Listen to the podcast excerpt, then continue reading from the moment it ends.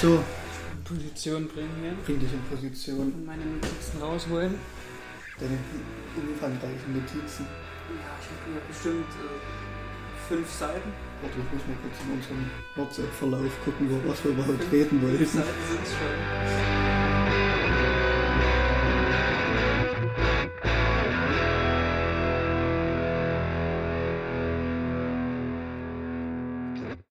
Geht los, oder? Geht los. Oh, das Paket. Ach so. Ach. Ich glaube, ich habe noch ein bisschen Rest, ehrlich gesagt. Soll ich das Fenster mal ankippen gehen? Dass wir ein bisschen atmen können. Und so ein bisschen Gut. die Stadtgeräusche Bisschen reinlassen für so ein bisschen. Photosynthese betreiben. Ach so. Ich dachte für so ein bisschen Ambiente. Ich weiß nicht, ob man das Vogelzwitschern hört. Ich glaube Ich nicht. glaube nicht, dass wir das Vogelzwitschern haben. Aber es ist ein sehr schönes Wo waren wir Vogelzwitschern. denn mal, wo wir Vogelzwitschern gehört Bei mir im Zimmer waren wir mal. Da hat man Stimmt, haben wir Vogelzwitschern gehört. Vogelzwitschern gehört. Genau. Und einmal waren wir bei dem Brunnen, da hat man das Plätschern vom Brunnen noch gehört. Das stimmt. Vielleicht hört man nachher irgendwann die Straßenbahn, wenn die vorbeifährt. Es klingt wirklich wie Gewitter. So schlimm ist es nicht, man gewöhnt sich dran. Irgendwann merkt es man es klingt nicht wirklich mehr. wie Gewitter. Ja, weiß nicht. So schlimm ist es nicht. Ähm, wir sind wieder da. Das heißt wieder. Wir waren nie weg. Ähm, Na gut, vielleicht schon. Ja, so ein bisschen. Unser letzter Versuch ist leider ein bisschen schief gegangen. Ach, das war richtig. Das war richtig scheiße. Es war ein, ein dreistündiges Feuerwerk aus hochklassigen, klassischen Und das war wirklich richtig gut.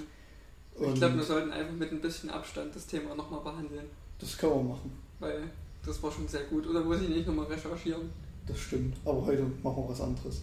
Denke ich. Vielleicht kommen wir irgendwie zu dem Thema. Ich, Also ich sehe Möglichkeiten dahin zu kommen. Aber aber dann verlängert sich die Dauer auf sechs Stunden. hm, mal sehen, wie lange wir heute sprechen. Aber wie gesagt, ähm, wir hatten uns ja vorgenommen, so diese zeitliche Barriere, äh, die sonst immer da war, ein bisschen rauszunehmen. Ähm, deswegen, ja, also es, es, es könnte sein, dass es heute ein bisschen länger geht. Aber es gab ja auch lange nichts mehr von uns. Deswegen, Wir machen einfach so lange, bis einer einschläft oder bis wir keine Lust mehr haben. wütend aus dem Raum rennt. Okay. Bis die Chips alle sind. Nee, die sind schnell alle, denke ich. Ich glaube, ja, Okay. zum Leid der Zuhörer. Möchten wir irgendwie mit was Leichterem einsteigen? So, was ist denn so passiert, so generell in der Zeit, seitdem wir das letzte Mal äh, gesprochen haben? Ich habe sehr viel geweint, weil die alte Folge verschüttet gegangen ist. Und sonst so, Ja, man studiert halt, ne? Man studiert halt, ja, das ist Man studiert und arbeitet. Habe ich das letzte Mal noch gearbeitet? Ja, da habe ich noch gearbeitet, wo wir den letzten Podcast Ja. haben. Jetzt bin ich gerade wieder am Studieren und das macht mir äußerst viel Freude. Mal wieder gleichaltrige Studenten zu sehen und mit denen Sind die echt gleichaltrig bei dir? alle gleich alt. Krass. Höchstens mal ein Jahr älter, weil sie Hm. halt. Der eine hat nochmal vorher eine Ausbildung angefangen, aber bloß ein halbes Jahr.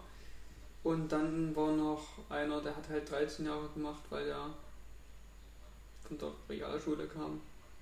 Hm. Aber ansonsten sind wir alle letztes Jahr frisch, frisch runter. Krass. Nö, bei mir, also ich bin schon der Jüngste. Oder einer der Jüngsten. Ähm, also die Leute sind jetzt nicht so viel älter, aber so ein Jahr, zwei, drei, vielleicht sogar vier Jahre sind die meisten schon. Ja, also wir haben auch viele dabei, die, Älter. die, die, die älter sind. Gerade das duale Studium ist ja relativ attraktiv, wenn man schon mal aus dem Arbeitsverhältnis kam. Ja. Oder bei einem Betrieb arbeitet und sagt, hey, Aber irgendwie, ich möchte jetzt doch noch, hm, dann geht's los. Aber bei uns jetzt irgendwie nicht. Also wir sind ja auch rein männlich. Ja, ihr seid aber auch Zu sieben. Ja, Aber ich glaube, der, der Jahrgang nach uns ist auch wieder rein männlich. Mhm. Coole Sache. Obwohl das eigentlich seltsam ist. bei, bei Engineering, also Konstruktion, da Ja. sind relativ viele Frauen mit drin. Ich weiß nicht. Ich hätte eigentlich gerade gedacht, so durch das Wirtschaftliche, dass es ein bisschen attraktiver ist, weil BWL ja im Schnitt mittlerweile sogar an die 60% Frauen hat. Hm.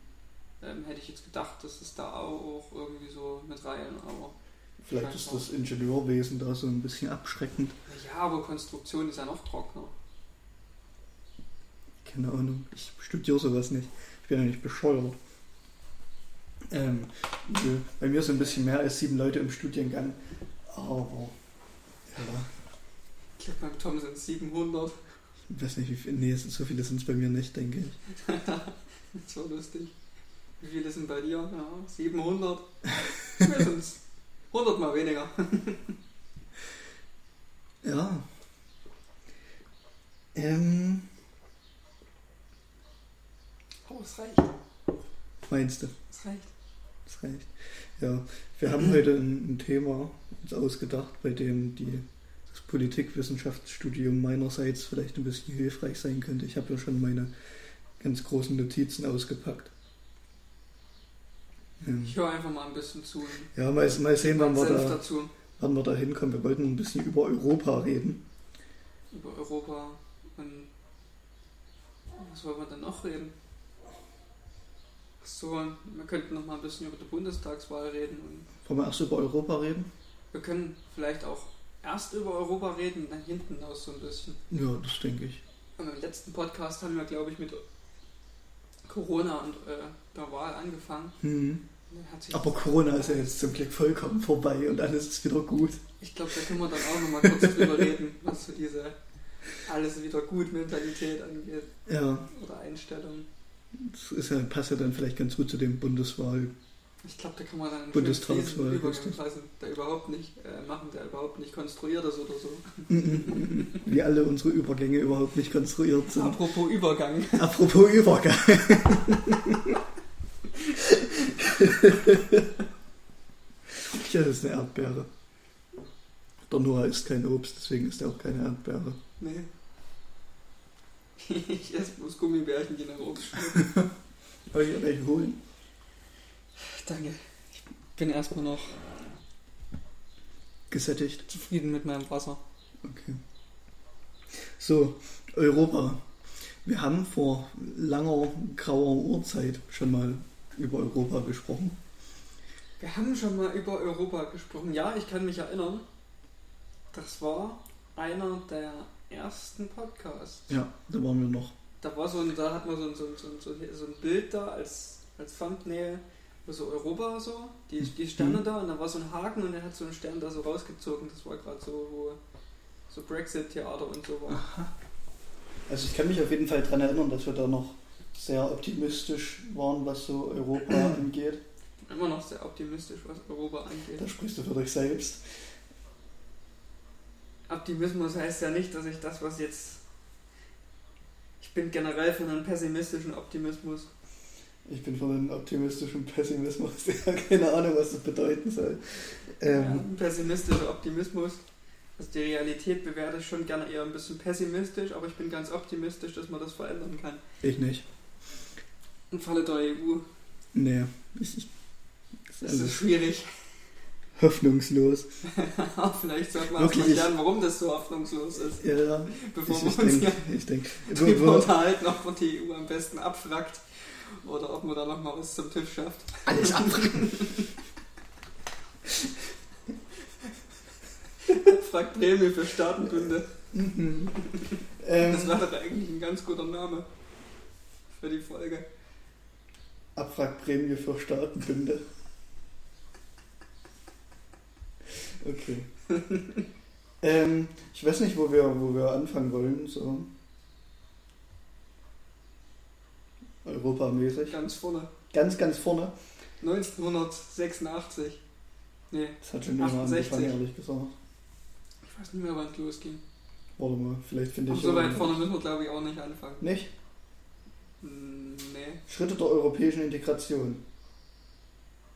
Oder die Europäische Gemeinschaft Kohle und Stahl, 1952. Okay, gut, so viel hat sich seitdem nicht geändert. Das stimmt. Ist immer noch ist immer noch eine eine Wirtschaftsunion. Wirtschaftsunion.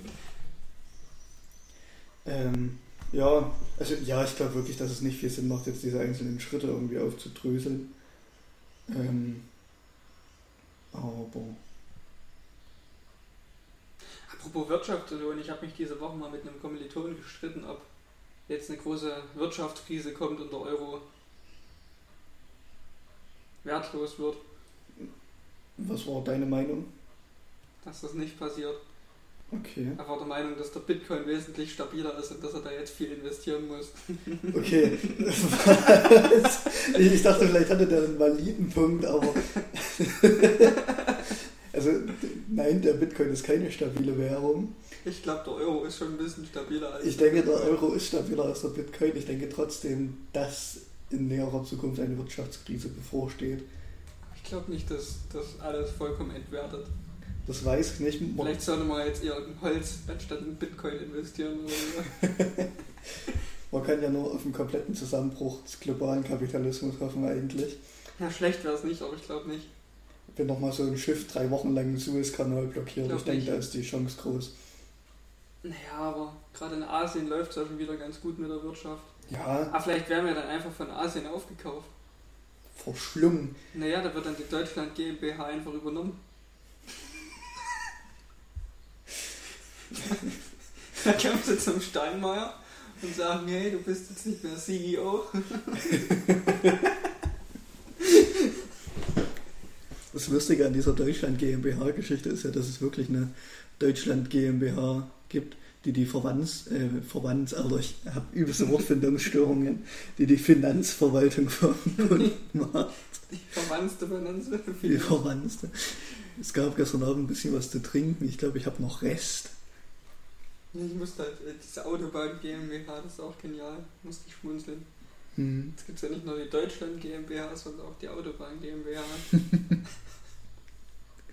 ich finde das schön. Vielleicht sollte man in Zukunft einfach keine Ministerien mehr gründen, sondern GmbHs.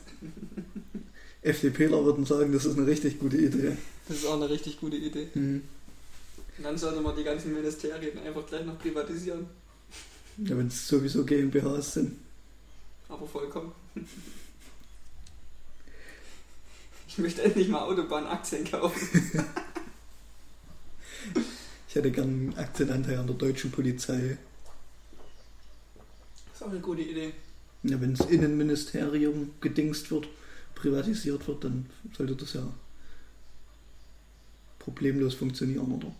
Kriege ich da als Großaktionär eine Leibgarde oder so? Vielleicht kannst du dir jetzt schon so eine kleine Privatarmee zusammenkaufen. Ich glaube, Cops werden nicht so gut bezahlt. Also ist ja auch schuld halt. Ich meine, wenn man unbedingt Polizist werden muss, weiß ich auch nicht. Hm, Bundeswehrsoldaten sind schon ein bisschen teurer. Wenn man unbedingt Bundessold Bundeswehrsoldat werden muss. Ach, ich war diese Woche, diese Woche, diese Woche, diese Woche, letzte Woche. Hm. Das ist auch egal. Letzte Woche mal in so einem Testzentrum in Eisenach. Hm. Das hat mich dezent überfordert. Warum? Weil dort voll uniformierte Soldaten saßen, die aber halt auch genauso geredet haben. Also ich habe mich gerade so aufrichtig So, gesetzt. jetzt nimmst du den Zettel da, das ausfüllen da jetzt und dann gehen sie dahinter da, dann kriegen sie, die hatten so noch so Nummern, da muss man sich eine Nummer aufs Handgelenk kleben. Ich habe mich gefühlt wie irgend so, so ein, keine Ahnung, jetzt würde ich da jetzt abgeführt werden. Eine Nummer aufs Handgelenk, dann da hinten hinstellen und dann ausfüllen und dann warten und dann werden sie aufgerufen, dann wird getestet, dann können sie sich draußen hinstellen, werden sie aufgerufen. Okay.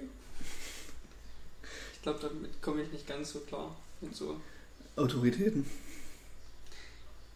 Der Form von Autorität, die mich anschreit. Ich finde auch Autoritäten, die mich nicht anschreien, ein bisschen fragwürdig, aber. Es gibt schon auch Autoritäten, die. Nee. Zum Beispiel. Mir fällt gerade nichts ein. Meine Lieblingsautorität ist die Straßenverkehrsordnung. Da hält sich nämlich niemand dran. Die, die schreit aber auch nicht. Das stimmt, die schreit auch nicht. Die blitzt nur manchmal. Die blitzt tatsächlich manchmal. Ähm, wollen wir wieder zurück zum Thema kehren. Von unserem Exkurs ins Testzentrum. Ich, ich, bin dafür, ich bin dafür, dass Blitzerfotos endlich mal bunt werden. Das ist mir sowas Ich von finde das ein äußerst scheiße. schlechtes Preis-Leistungsverhältnis. Ähm, ich habe noch nie einen Testcenter von innen gesehen. Ich habe generell noch keinen einzigen Test auf Corona gemacht. Ich Aber ich habe schon meine erste Impfung. Weißt du das eigentlich? Hm, habe ich gesehen. Ja. Ich habe jetzt überlegt, wie ich an sowas komme. Mir ist kein legaler Weg eingefallen. Ist in, wo wohnst du? Thüringen. AstraZeneca nicht freigegeben für alle? Nee. Tja. Muss man halt einen Arzt in der Familie Mich lacht zwar jede, mich lacht zwar jede Woche, äh, na, Günter Jauch auf seinem Impfenplakat an, aber da ist so eine Impfkampagne da. Und da ist so Günter Jauch und da sitzt er so da mit so einem freien Oberarm und lächelt so Okay. zynisch, weil er geimpft wurde. Wenn, wenn Gün- Günther ja auch sich impfen lässt, dann will ich das auch. Aber ich hatte jetzt gestern Werbung gegen Impfen. Ich glaube, da stand groß drauf, gebt uns, nee, gebt ihnen nicht unsere Kinder oder irgend sowas. ja, genau. Also nicht impfen. Die Kinder lösen sie nämlich auf, nachdem die geimpft wurden. Ja, na klar. Wie so Play-Doh, wenn man den in Wasser schmeißt. Für so einen dritten Arm fände ich jetzt auch nicht schlecht. Hm. Aber Play-Doh muss, löst sich auf, wenn man es in Wasser schmeißt. du willst lange und nicht. Also wenn du das wirklich einweichst, Was besteht ein Play-Doh eigentlich? So Maiszeug, oder? Deswegen riecht es so wie. Hier, es Ja. gibt doch diese, diese Tortillas da. Ja, diese ja. Fraps, Die riechen genau wie Play-Doh. Ja, ich, ich glaube, das ist auch nicht wirklich was anderes, ehrlich gesagt. Also kann man Play-Doh essen. Du denkst? Es gibt bestimmt Play-Doh zum Essen. Also so, Es gibt ja Essknete, aber kann man Play-Doh essen? ich würde einfach mal ausprobieren. Vielleicht ist die Farbe giftig oder so, aber ich denke, Also, das Material an sich. Zum nächsten ich Podcast bringe ich mal eine Dose Play-Doh mit. Und dann wird die genüsslich verspeist. Play. Wie wird hier das geschrieben? Du. Mit Play-Doh mit H. Play-Doh Ja, essen. kann man Play-Doh essen? Das ist die erste Frage. Aber es ist ungiftig. Und es nicht besteht, zum Verzehr geeignet. besteht aus Weizen. Und Warum riecht dann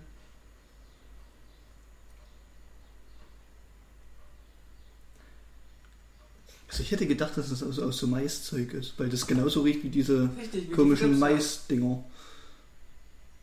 Müssen wir trotzdem mal probieren, ob man das essen kann. Oh ja, nachher steht, es ist ungiftig. Also, Ja, aber ich weiß ja nicht, ob das schmeckt. genau, gut gewürzt bestimmt. Okay. Ich glaube, wir sollten ein Rezeptbuch machen.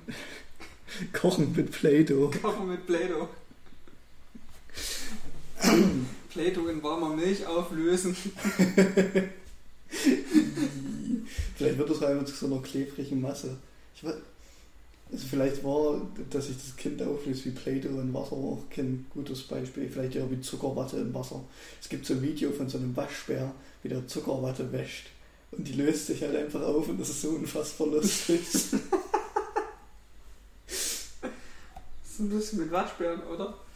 ja, ich hab's ein bisschen mit Waschbären. Das sind coole Tiere. Das sieht auch unheimlich niedlich aus. Das stimmt. Waschbären sind absolute Legenden. Auch legendär. Die Europäische Union. Naja. Wie sind wir denn jetzt eigentlich zu Waschbären gekommen? Über Play-Doh und Zuckerwatte. Und Kinder, die sich auflösen. Ja. Ähm, genau, also wir wollten so ein bisschen über die äh, Geflüchtetenpolitik der EU reden und so ein bisschen über die Legitimationsdefizite und so. Genau.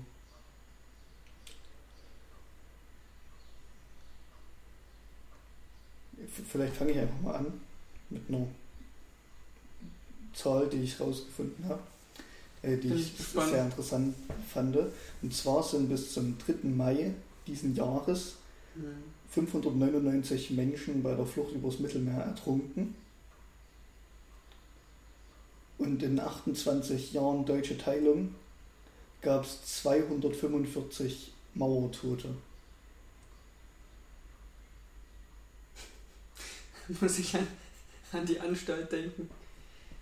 Hatten da so einen Grenzsoldaten, Hm. hatten, hatten da so einen Dialog gespielt zwischen dem DDR-Grenzsoldaten und jemandem, der, der dem DDR-Grenzsoldaten die EU erklärt hat. Und da sagte der, ich klinge schon wie Gregor Gysi, ich habe dir letztes Mal so ein Interview mit Gregor Gysi angeschaut, der erzählt dann auch immer so Anekdoten aus der DDR-Zeit. Das, ist- das wunderschön. Hast du die Biografie von dem mal gelesen? Ich habe mal stückchenweise gelesen. Ich Ich fand finde das fand sehr Ich finde humorvoll. das herrlich, wirklich. Ich fand es sehr humorvoll. Aber ich weiß nicht, kennst du hier, ähm, wie heißt denn das? Missverstehen Sie mich richtig. Ja. Das ist richtig schön. Hm. Und das mit, mit Herrn Böbenmann, das muss ich mir nochmal angucken. Aber das ist wunderschön, wie Gregor Gysi halt einfach so mitten in ernste Gesprächsthemen einfach so Anekdoten einflecht, die da überhaupt nicht reinpassen. Und die immer irgendwas mit der DDR zu tun haben, zwangsläufig. Es war eine gute Zeit anscheinend. Also dem Zeit. hat dem hat's gefallen. Und zumindest sagte dann am Ende dieser DDR-Grenzsoldat, wir waren ein Unrechtsstaat und die haben einen Friedensnobelpreis. Mhm. Ich Nee, glaube, das trifft es ganz gut. also ich fand diesen, diese Zahlen sehr erschreckend, weil ich weiß nicht, also ich wusste nicht, dass fast 600 Menschen dieses Jahr schon im Mittelmeer ertrunken sind, äh, weil die Dieses Jahr flüchten wollten. Dieses Jahr, Hm. bis zum 3. Mai. Naja, Mai ist jetzt noch nicht das ganze Jahr. Na eben, also das, das finde ich ja Wenn man da eine kleine Hochrechnung anstellt, krass. Ist. Also ich glaube, erstaunlich viel. 2016 waren es über 1600 Menschen, die das ganze Jahr über ertrunken sind. Meine ich. Also, das ist schon, oder vielleicht war es auch 2014 die Zahl, die ich da gesehen habe. Ich habe die mir nicht aufgeschrieben, leider. Naja, aber ich glaube, die Zahl schwankt leider nicht sonderlich. Doch, Ja? Hm. Ähm, weil es relativ früh, also als diese Flüchtlingskrise, die sogenannte, ähm, das war 2015 und da haben ja erst diese ganzen Rettungsmissionen begonnen, also davor gab es da ja nicht wirklich, also gab es schon, aber nicht in, in so einem Ausmaß wie dann. Und inzwischen wird das halt einfach alles so behindert ähm, von Europa bzw. europäischen Staaten, dass es wieder nicht wirklich äh, zivilgesellschaftliche Rettung gibt. Also ich weiß nicht, wie lange war das die CI, die in Italien so lange festgesteckt haben. Ich glaube, es stecken regelmäßig irgendwelche Rettungsboote irgendwo fest. Ja, also die, das hat ja auch System, äh, dass das behindert wird. Ja, aber ist halt scheiße. Ja, natürlich ist es scheiße. Also ich meine, weil die EU hat halt Frontex als Grenzschutzagentur und die retten aber ja die Leute nicht, Nee, sondern schubsen die zurück aufs Meer also oder zurück nach Frontex hatte Libyen. ja, vor Frontex hatte ja der, der, der ich glaube Italien mal so ein paar Rettungsboote da immer finanziert Mhm. und losgeschickt. Und runtergerechnet auf ein Menschenleben waren es glaube ich so um die 700 Euro, was so eine Rettung pro Person kostet. Das war scheinbar ein bisschen zu viel für Italien und auch zu viel für die Europäische Ich finde es Union. ehrlich gesagt ein bisschen fragwürdig, dass das überhaupt jemand ausgerechnet hat, wie viel das kostet. Also ich glaube, das sagt sehr, sehr, sehr viel äh, über einiges aus. Hm, 700 Menschen, äh, 700 Euro für ein Menschenleben. Hm. Fand ich eine ziemlich traurige Zahl. Wenn man belegt, wie viel so ein Mensch auf dem Schwarzmarkt, äh, auf dem Schwarzmarkt wert ist. Wie viel? Knapp eine Million, glaube ich. Das ist so zynisch. Ein Laienauto ist halt wirklich. Ähm, ich weiß nicht, ob einer der größten und reichsten Wirtschaftsbünde sich sowas leisten kann oder leisten sollte. Also ja, ich, ich glaube, es ist generell, Ich glaube, das ist äußerst verwerflich. ich glaube, es ist generell irgendwie allgemein bekannt so bei vielen Menschen, hoffe ich, dass wir in einem Überfluss leben, den wir ganz gut teilen kann eigentlich und dass da fünf Leute mehr oder weniger oder von mir aus auch 500.000 Leute mehr oder weniger. Ich glaube, das sehen viele anders. Ja, es soll so rumheulen, wirklich. Meine Fresse. Es gibt auch immer diese, diese komischen Kalendersprüche, wo so drin steht, wenn du genug von allem hast, dann bau nicht eine höhere Mauer, sondern einen längeren Tisch. Ähm, ich, ich denke. Mauern bauen. Aber ich meine, wirklich jeder, der ein bisschen. Wir bauen ja keine Mauern, wir bauen, wir bauen bloß vier Meter hohe Stahlzäune. Das ist was ganz anderes. ja, ne, ich finde es halt auch so pervers, dass Frontex oder so teilweise mit Satelliten irgendwie äh, an den Grenzen nach Menschen sucht.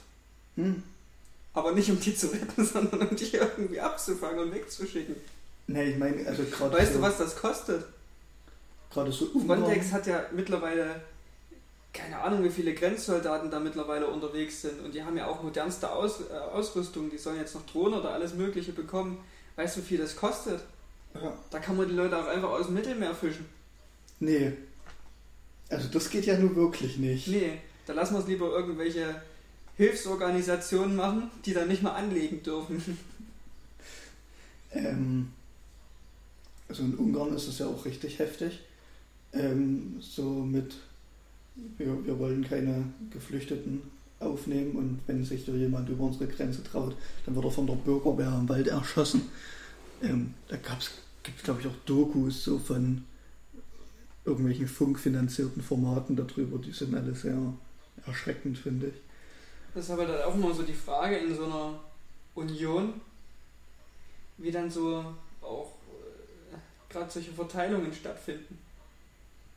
Ja, natürlich. Ich meine, das ist. Normalerweise, also ich weiß gar nicht, wie das ist ja eigentlich so geregelt, dass dort, wo sich so ein Flüchtling zuerst meldet, der dann dort versorgt wird.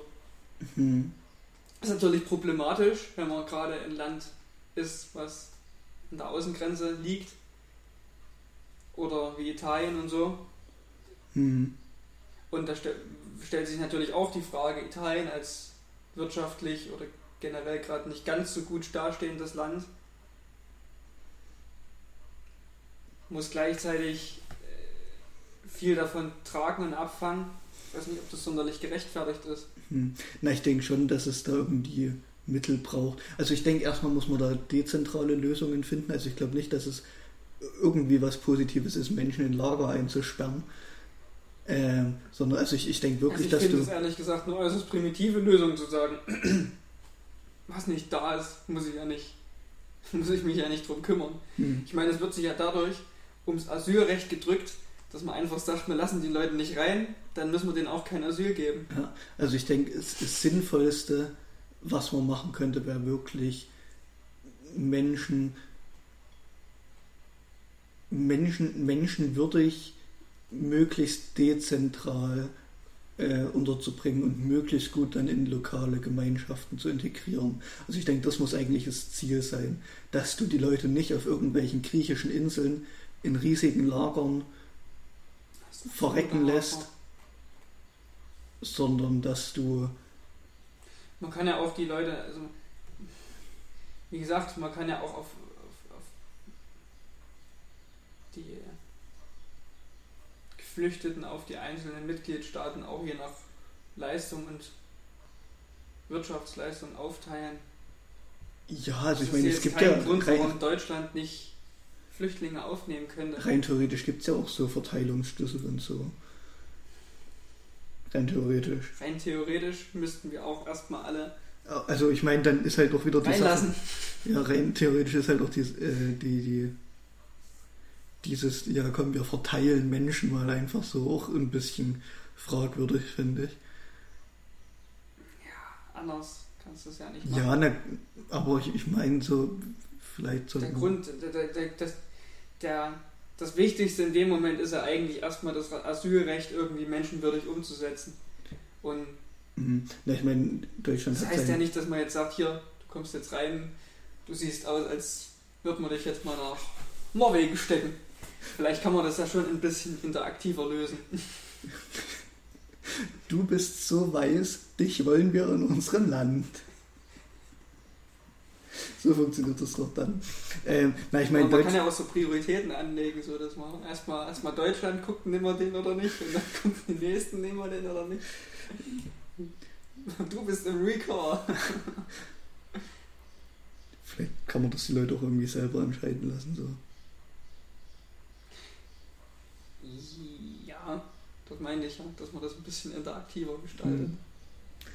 Ähm, aber ich meine, also generell. Aber dass so jedes Land so sagt, wir wollen die jetzt nicht, die, die bleiben bei euch und am Ende bleiben sie dann in Griechenland oder Italien oder irgendeinem anderen Grenzland sitzen, die die aber auch nicht wollen und irgendwelche Lager außerhalb der Grenzen noch machen oder keine Ahnung, die gar nicht erst reinlassen, das finde ich auch ein bisschen mhm. ich, schwierig.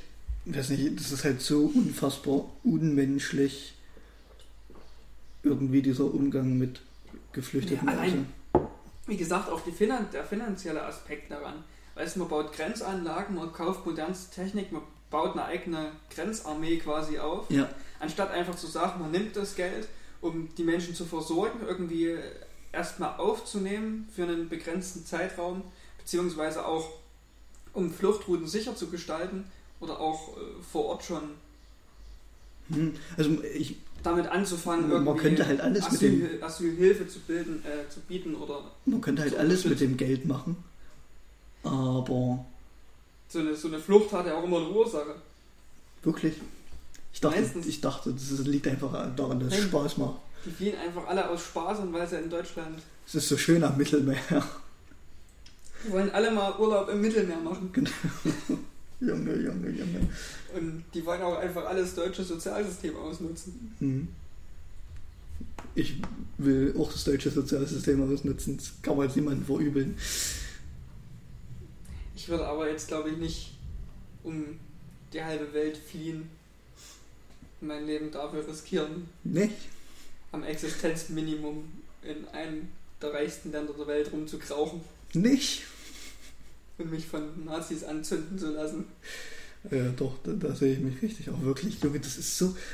Also ich, ich, also wirklich, wie viel, wie wenig Empathie und wie wenig Mitgefühl kann man denn haben, um das zu sehen und zu sagen, ja, das, das läuft alles super und es ist richtig gut. Das dieses Jahr schon mehr Menschen im Mittelmeer ertrunken sind, als in der DDR, an der, also als an der innerdeutschen Grenze jemals gestorben sind. Mehr als doppelt so viel. Mehr als doppelt so viel. In also was geht denn Mai, da? fünf Monaten. Was geht denn da schief? Also das ist ich so nicht, nicht, unfassbar rassistisch und, und unmenschlich und boah, da ekelt es mir irgendwie. Ich, ich weiß nicht, das ist einfach widerlich.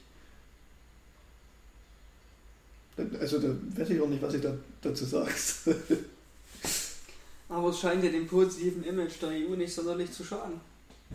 Ja, positives Image. Friedensnobelpreis. Hm. Ich meine, die Leute, die finden, dass es gut ist, dass Menschen im Mittelmeer ertrinken, die finden die EU ja auch scheiße. Das ist ja gerade das Paradoxe. Ich weiß nicht ob das so ein Ding ist, um sich an diese. Vielleicht sollten Gruppierungen rechts der Mitte einfach mal so eine Pro-EU-Kampagne starten. Das finde ich sehr interessant. Ich habe ein Seminar zur äh, extremen Rechten in Deutschland seit oder nach 1945. Und es gab, also das war so in den 60ern, denke ich, oder ist vielleicht durch 70ern, äh, war das relativ beliebt. Also gab es auch eine Zeitschrift von irgendeinem britischen Nazi, äh, die hieß Nation Europa. Und diese Idee eines, eines supranationalen europäischen Staates kommt sozusagen aus dem rechtsextremen Spektrum, was sich von dieser Idee verabschiedet hat, also dass es so Nationalstaaten äh, gut sind, sondern die halt sozusagen ein großes, geeintes Europa wollen, ähm, was mit den anderen großen Staaten der Welt konkurrieren kann oder so. Also da, da wurde dann auch so die SS zur, oder so eine bestimmte Einheit aus SS, ich habe gerade keine Ahnung, wie die heißt, wurde zur ersten freiwilligen Division Europas oder sowas verklärt. Also so ganz wirre Sachen. Aber das fand ich sehr interessant, wie Rechte da diese europäische Idee ähm, für sich entdeckt haben und genutzt haben. Es kommt halt auch darauf an, aus welchem Aspekt du das siehst. Ähm, ob du ein geeintes Europa möchtest, um eine möglichst große Macht und Streitkraft zu besitzen. Oder um die arische Rasse äh, zu vereinigen. Oder ob du ein geeintes Europa möchtest, um ein bisschen Gleichheit und Stabilität und Frieden zu schaffen.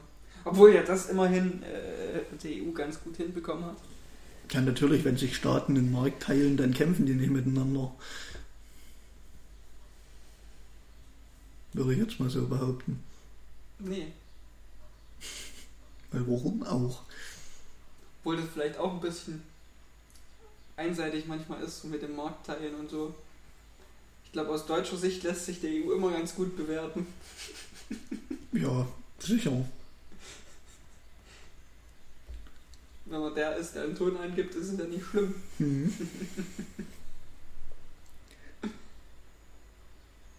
ähm, ja, also ich glaube, so dass Deutschland von der EU profitiert. Ich weiß nicht, wer das abstreitet, ist halt irgendwie ein bisschen lost.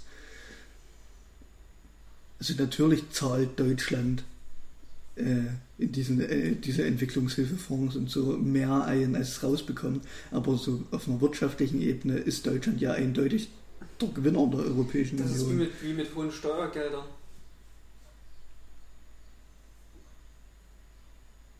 Möchtest du das ausführen? Naja, es gibt ja viele Leute, die sich streuen, Steuern zu zahlen oder keine Steuern zahlen wollen, aber es hat ja auch immer einen positiven Aspekt, Steuern zu zahlen. Das Geld geht ja in erster Linie nicht weg, sondern kommt ja auf irgendeine Art und Weise wieder. Man hofft es. Ist ja letztlich trotzdem ein Wirtschaftskreislauf. Und genauso ist es ja da auch. Wir zahlen zwar viel Geld an die EU, aber wir haben ja auch Vorteile davon, wenn andere europäische Länder entwickelt werden oder äh, Leistungen empfangen und dadurch ihre Wirtschaft floriert. Weil letztendlich, wer kauft denn unsere Produkte? Hm. China. Ja. Manche schon. Okay. Aber ich glaube, wir kaufen. Ich hätte jetzt eher so den europäischen Binnenmarkt ja, ja. im Sinne. ich weiß schon. ich weiß schon. Ähm, ja. Also wer, wer da sagt, das ist alles teuer und wir bezahlen ja die ganze Zeit bloß, ich glaube, der hat einfach so eine, so eine Union nicht ganz verstanden. Und das ist auch eher so eine, so eine keine Ahnung, Milchmädchenrechnung. Eine sehr einfache. Ja. Ähm, einfach, warum eigentlich eine Milchmädchenrechnung? Ist es nicht Milchmännchenrechnung? Männchen? Mädchen? Mädchen? Mädchen, Männchen? Ja, wahrscheinlich, weil man bei Milch nicht so viel rechnen muss. Milch. Na gut. Oder? Gibt ja auch keinen Plural von Milch. Das die ist Milch. meistens eine relativ einfache Rechnung. Die Milche. ähm, ist egal wie viel Milch, du hast immer ein Milch. ich hätte da noch ein Milch. Ähm, das Milch. Junge, Junge, Junge. Da schlägt der Rest Alkohol zu. Ähm, ja, ich, ich weiß nicht, also ich meine so, diese, ich, ich finde aus der, die Europäische Union von rechts abzulehnen, finde ich sehr, sehr bescheuert, weil Deutschland so sehr davon profitiert. Also eigentlich ist es ja, naja. Also ich glaube, rechte Ideologien basieren nicht unbedingt immer auf logischen Schlüssen, nicht? sondern eher auf einer konsequenten Anti-Haltung. Nicht? Na gut, ich meine, konsequente Anti-Haltung ist ja jetzt auch erstmal. Gegen alles, was irgendwie was bringt. ja, aber also ich denke, dass das auch einfach aus diesem Nationalchauvinismus raus resultiert, dass man halt einfach nicht mit anderen will und das ist einfach, dann versteht man es wahrscheinlich auch nicht. Vielleicht können wir einfach generell mal über dieses, wenn wir jetzt so dahin kommen, warum Leute die Europäische Union nicht wollen. Nicht. Also, wenn man sich die Werte anguckt, Achtung der Menschenwürde, Freiheit, Demokratie, Gleichheit, Rechtsstaatlichkeit, das sind jetzt Sachen, die ich als Rechter nicht unterschreiben würde. Ich glaube, das ist schon genug Grund, die Scheiße zu finden. Wir können uns ja mal dieses Legitimitätsdefizit der Europäischen Union angucken. Ähm, ich hatte da letztes Jahr mal eine Vorlesung dazu. Uiuiui. Habe ich mir ein paar Sachen aufgeschrieben und ich habe hier so ein wunderschönes Schaubild. Ähm, wollen wir da einfach mal durchgehen? Das ist tatsächlich die Milchmädchenrechnung, aber ich lese mir jetzt nicht durch, wo das herkommt. Okay. Können wir machen. Also, es wird ja so allgemein von einem doppelten Legitimitätsdefizit äh, gesprochen. Das ist einmal auf EU-Ebene, einmal auf mitgliedsstaatlicher Ebene. Ähm, was sich dann nochmal in, in weitere Sachen teilt. Also man kann eigentlich auch sagen, dass es ein äh, dreifaches Legitimitätsdefizit ist, weil auf der EU-Ebene besteht das Defizit eben in der Input- und Output-Legitimation. Also das ist so ein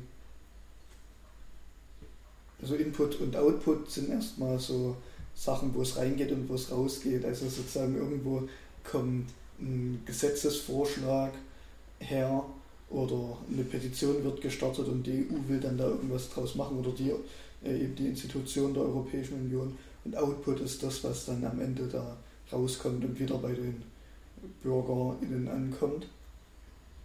Und dann gibt es noch äh, Throughput so als Konzept, wie das sozusagen zwischendrin aussieht in dieser Blackbox, äh, wo Haufen Sachen passieren, die niemand so richtig versteht und die man von außen nicht so richtig einzieht.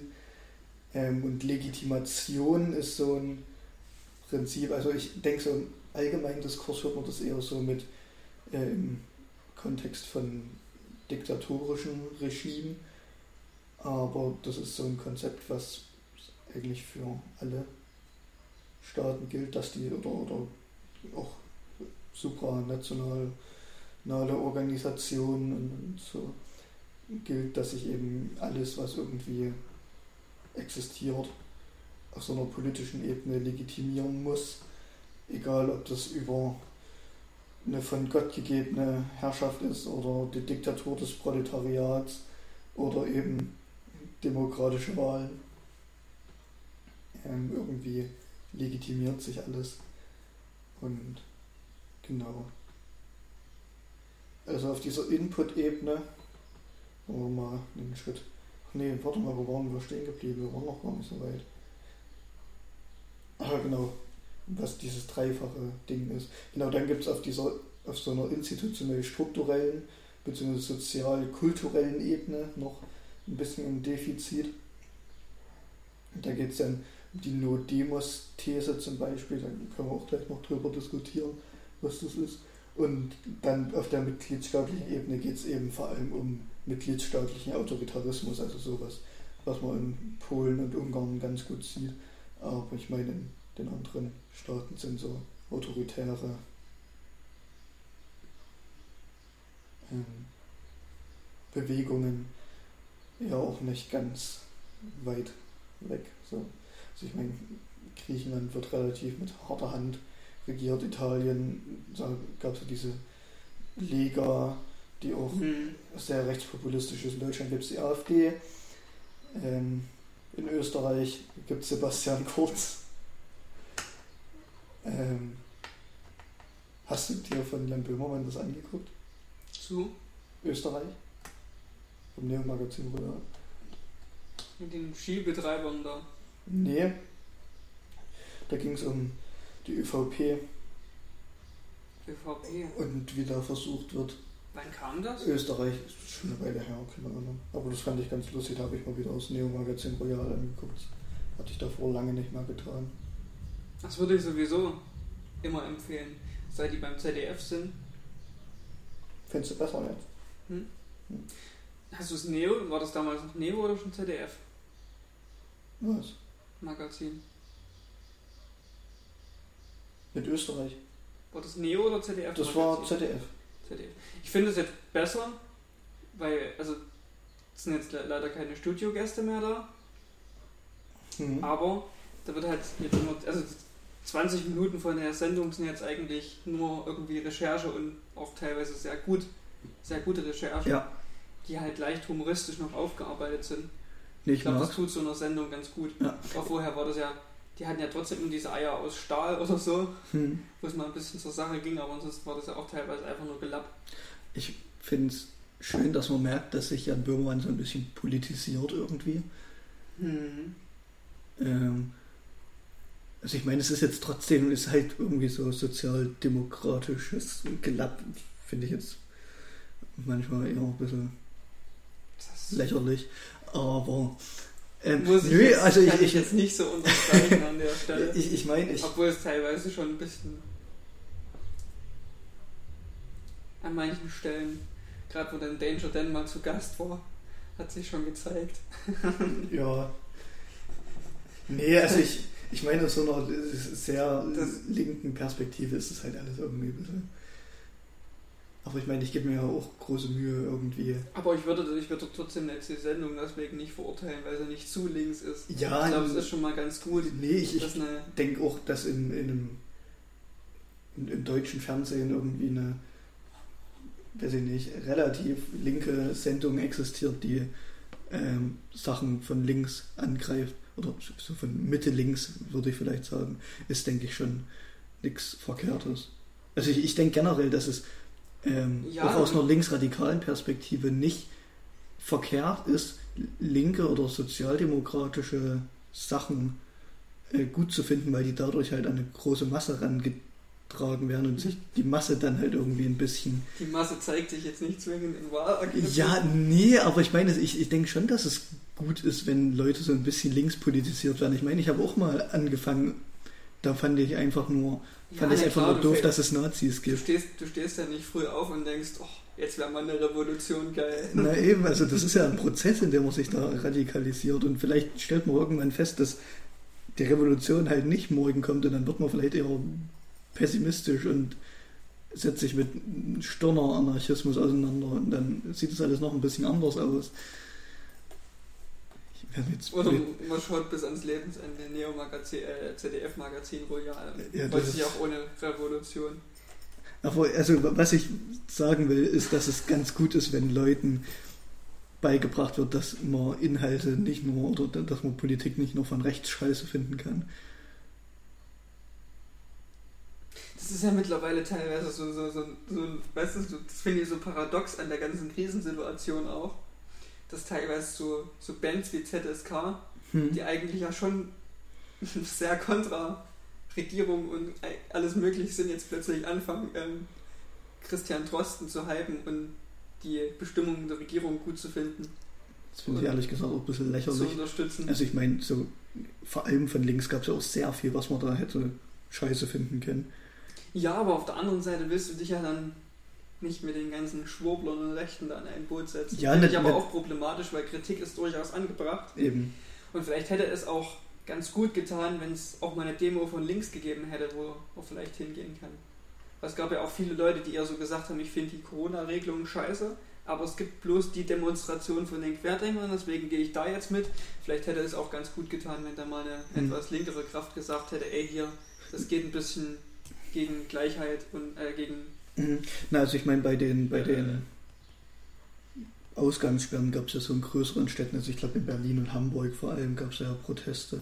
Ich denke in Leipzig auch. Ähm, so aus dem linksradikalen Spektrum. Das ist, denke ich, auch richtig so gewesen. Aber da wurde es halt auch nicht geschafft, irgendwie da eine breitere Masse zu mobilisieren. Aber warum laber ich denn was denn? Ne, es scheint noch aufzunehmen. Okay. Ich frage mich gerade, warum ich heute die ganze Zeit so von der Masse laber. Du hast halt irgendwie mit Masse. Ich habe heute, hab's heute mit der Masse, Junge. Das geht überhaupt nicht. Auf die Masse geschoben. wirklich. Hallo, ich heiße Manuel und ich bin Stalinist. Und die Massen, die wollen das so. Ah, okay. Kraft ist gleich Masse mal Beschleunigung. Das gilt auch für Politik. Man muss die Masse nur nur genug anschubsen. das FP, politische Kraft. Fein, kleiner Physiker-Witz. Okay. Habe ich nicht verstanden, ich bin kein Physiker. Die Ich war jetzt Physiker. auch nicht so physisch. Dürrenmatt. Auch ein sehr, sehr interessantes Buch. Nicht gelesen. Habe ich auch nicht gelesen. Soll ich vielleicht mal machen. Arthur und Matt ist, glaube ich, sowieso immer eine gute Wahl, wenn es um Bücher geht. Ich überlege gerade, ob ich jemals eine Sache von Dürrenmatt gelesen habe. Zwangsläufig den Besuch der alten Dame. Ja, den musst du dir in der Schule lesen. Mhm. Hm, für nicht. Fand ich ein äußerst schönes Buch. Hat gefetzt. Wollen wir weitermachen? Können wir weitermachen? Okay, also. Input. Schwäche der parlamentarischen und zivilgesellschaftlichen Einflussnahme, geringe Wahlbeteiligung, Wahlen als Second-Order-Elections und Dominanz von Interessengruppen. Hm. Ich, ich denke, das ist Ich glaube, das ist alles, was eine gute Demokratie ausmacht. natürlich. Also ich finde gerade dieses mit Wahlen als Second-Order-Elections sehr interessant. Also das bedeutet, dass ähm, also das ist in, in Deutschland lässt sich das ganz gut erkennen. Es gibt eben die Bundestagswahlen und dann gibt es die Landtagswahlen. Und die Landtagswahlen werden ja gemeinhin so ein bisschen der Bundestagswahl untergeordnet. Also sieht man, denke ich, gerade jetzt, wo Wahljahr ist, ganz gut, dass die da einfach, dass da einfach vor allem geguckt wird, wie das vom Bund aussehen könnte und dass vor allem auch landespolitische Aspekte äh, da gar nicht so eine große Rolle spielen.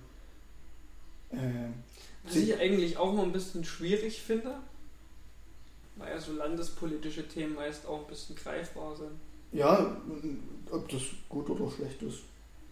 Aber bei der EU ist es ja auf jeden Fall auch genauso, also dass die EU-Wahlen sozusagen einfach ein bisschen hinten ranstehen und nicht wirklich so eine große Bedeutung haben, obwohl, na gut, ich meine, das Europäische Parlament hat jetzt nicht so viel Einfluss. Also ich würde sagen, also ja, hm, das ist halt das Problem. Also die EU hat ja schon großen Einfluss, Ja, aber das Parlament halt nicht. Ich denke, das könnte auch. Und ich glaube, an der Stelle fängt es schon an. Ich weiß jetzt nicht, ob, ob die Leute einfach nicht zur EU-Wahl gehen, weil Juckt halt sie nicht. der Meinung sind, dass das Parlament sowieso nichts zu sagen hat. Ich glaube, den meisten ist gar nicht bewusst, Ja, ich denke, das ist halt einfach irgendwie was weit da weg. passiert. Das ist halt einfach weit weg irgendwie. Vielleicht kommen wir dann auch gleich zum Und zweiten Punkt. Es Also ist ja auch einfacher, sich einfach nur die ganze Zeit über die EU aufzuregen. ähm, so Intransparenz von Verhandlungen, also das ist dann, wäre dann Throughput sozusagen, ähm, Intransparenz von Verhandlungen und dass es einfach so sehr technokratisch wirkt und so ein bisschen von oben herab immer. Naja, das zeigt sich ja auch dadurch, dass das Parlament, was eigentlich Mhm. direkt gewählt wird, kein Initiativrecht hat. Ja. Und ich finde, das zeigt sich auch darin, dass niemand so richtig versteht, wie dieser europäische Gesetzgebungsprozess überhaupt funktioniert. Weil das, also das war ja so eine Spirale, ich kann mich noch sehr gut an diese Spirale erinnern, die da in unserem GAW-Buch abgedruckt war. Aber erklären könnte ich das nicht. Ich bin auch sehr froh, dass ich das nie erklären muss in meinem Studium, hoffe ich. Na, irgendwann haut mal irgendjemand eine Idee aus. Das sind dann meistens irgendwelche Staatschefs. Das wird dann von irgendwelchen Staatsministern bequatscht. Und dann kann das Parlament sagen, ja oder nö. Und wenn es dann ja gesagt hat, dann Das Problematische ist aber an der Stelle, dass die Gesetze von Leuten kommen, die ich jetzt nicht wählen kann. Weil ich kann ja schlecht Ja. den italienischen Präsidenten oder ja, das ist halt dieses Kanzler oder was auch immer das-. Problem sozusagen, dass die EU ja legitimiert ist sozusagen, also direkt auf direkten Weg legitimiert durch demokratische Wahlen ist ja nur das Europaparlament. Hm. Und alles andere legitimiert sich ja nur indirekt darüber, dass du das Parlament gewählt hast und sich aus dem Parlament die Regierung gebildet hat. Ich meine, das ist ja erstmal nicht schlimm, weil es ja trotzdem auf eine gewisse Art und Weise von, der, von den Bürgern der EU gewählt ist. Ja, aber die Legitimationskette ist halt so lang, dass du das einfach nicht mehr, nicht mehr siehst, denke ich. Ähm, genau. Ja, und dann geht es halt noch um, um. Weil das ist ja, wenn man überlegt, Okay. Schon Angela Merkel habe ich jetzt nicht sonderlich viel Einfluss. Oder auf den Kanzler habe ich jetzt schon nicht sonderlich viel Einfluss als Wähler.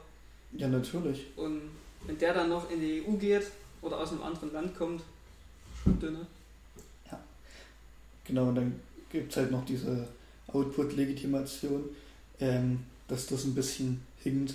Ein Beispiel ist, denke ich, so diese Upload-Filter. Ich glaube, niemand wollte die so richtig, außer irgendwelche Verlagshäuser. Deswegen, also das ist halt einfach scheiße so, wenn, also wenn die Leute, wenn den Leuten das nicht gefällt, was am Ende rauskommt, dann ist es nie gut für eine Institution. Da ist jetzt wieder die Frage, für was die EU letztlich da ist.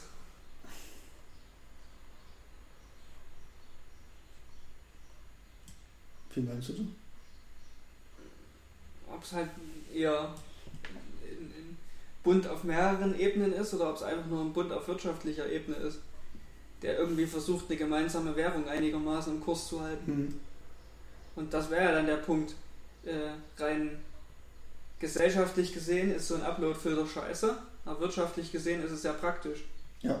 Und dem Punkt äh, hatte scheinbar die Wirtschaft ein bisschen mehr Einfluss als der Wähler. Hm.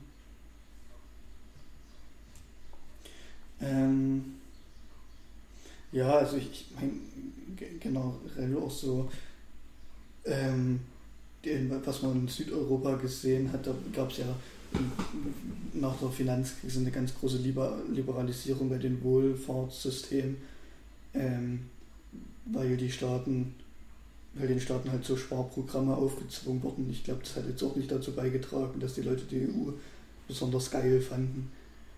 Also kann ich auch nachvollziehen. Ja, na klar. Also, Weil, also, das ist halt auch wieder so ein, so ein. Da hat auch die EZB eine riesengroße Macht, die eigentlich auch wenig. Also, die EZB soll ja eigentlich unabhängig sein. Aber das Mhm, Problem bei der natürlich. Unabhängigkeit ist natürlich, dass man da auch als Wähler oder als, als Bürger wieder überhaupt keine Möglichkeit hat, das irgendwie zu steuern. Wer sitzt denn letztlich in der EZB? Finanzexperten. Und wo kommen die Finanzexperten her? hm, Die kommen sicherlich nicht vom Himmel gefallen.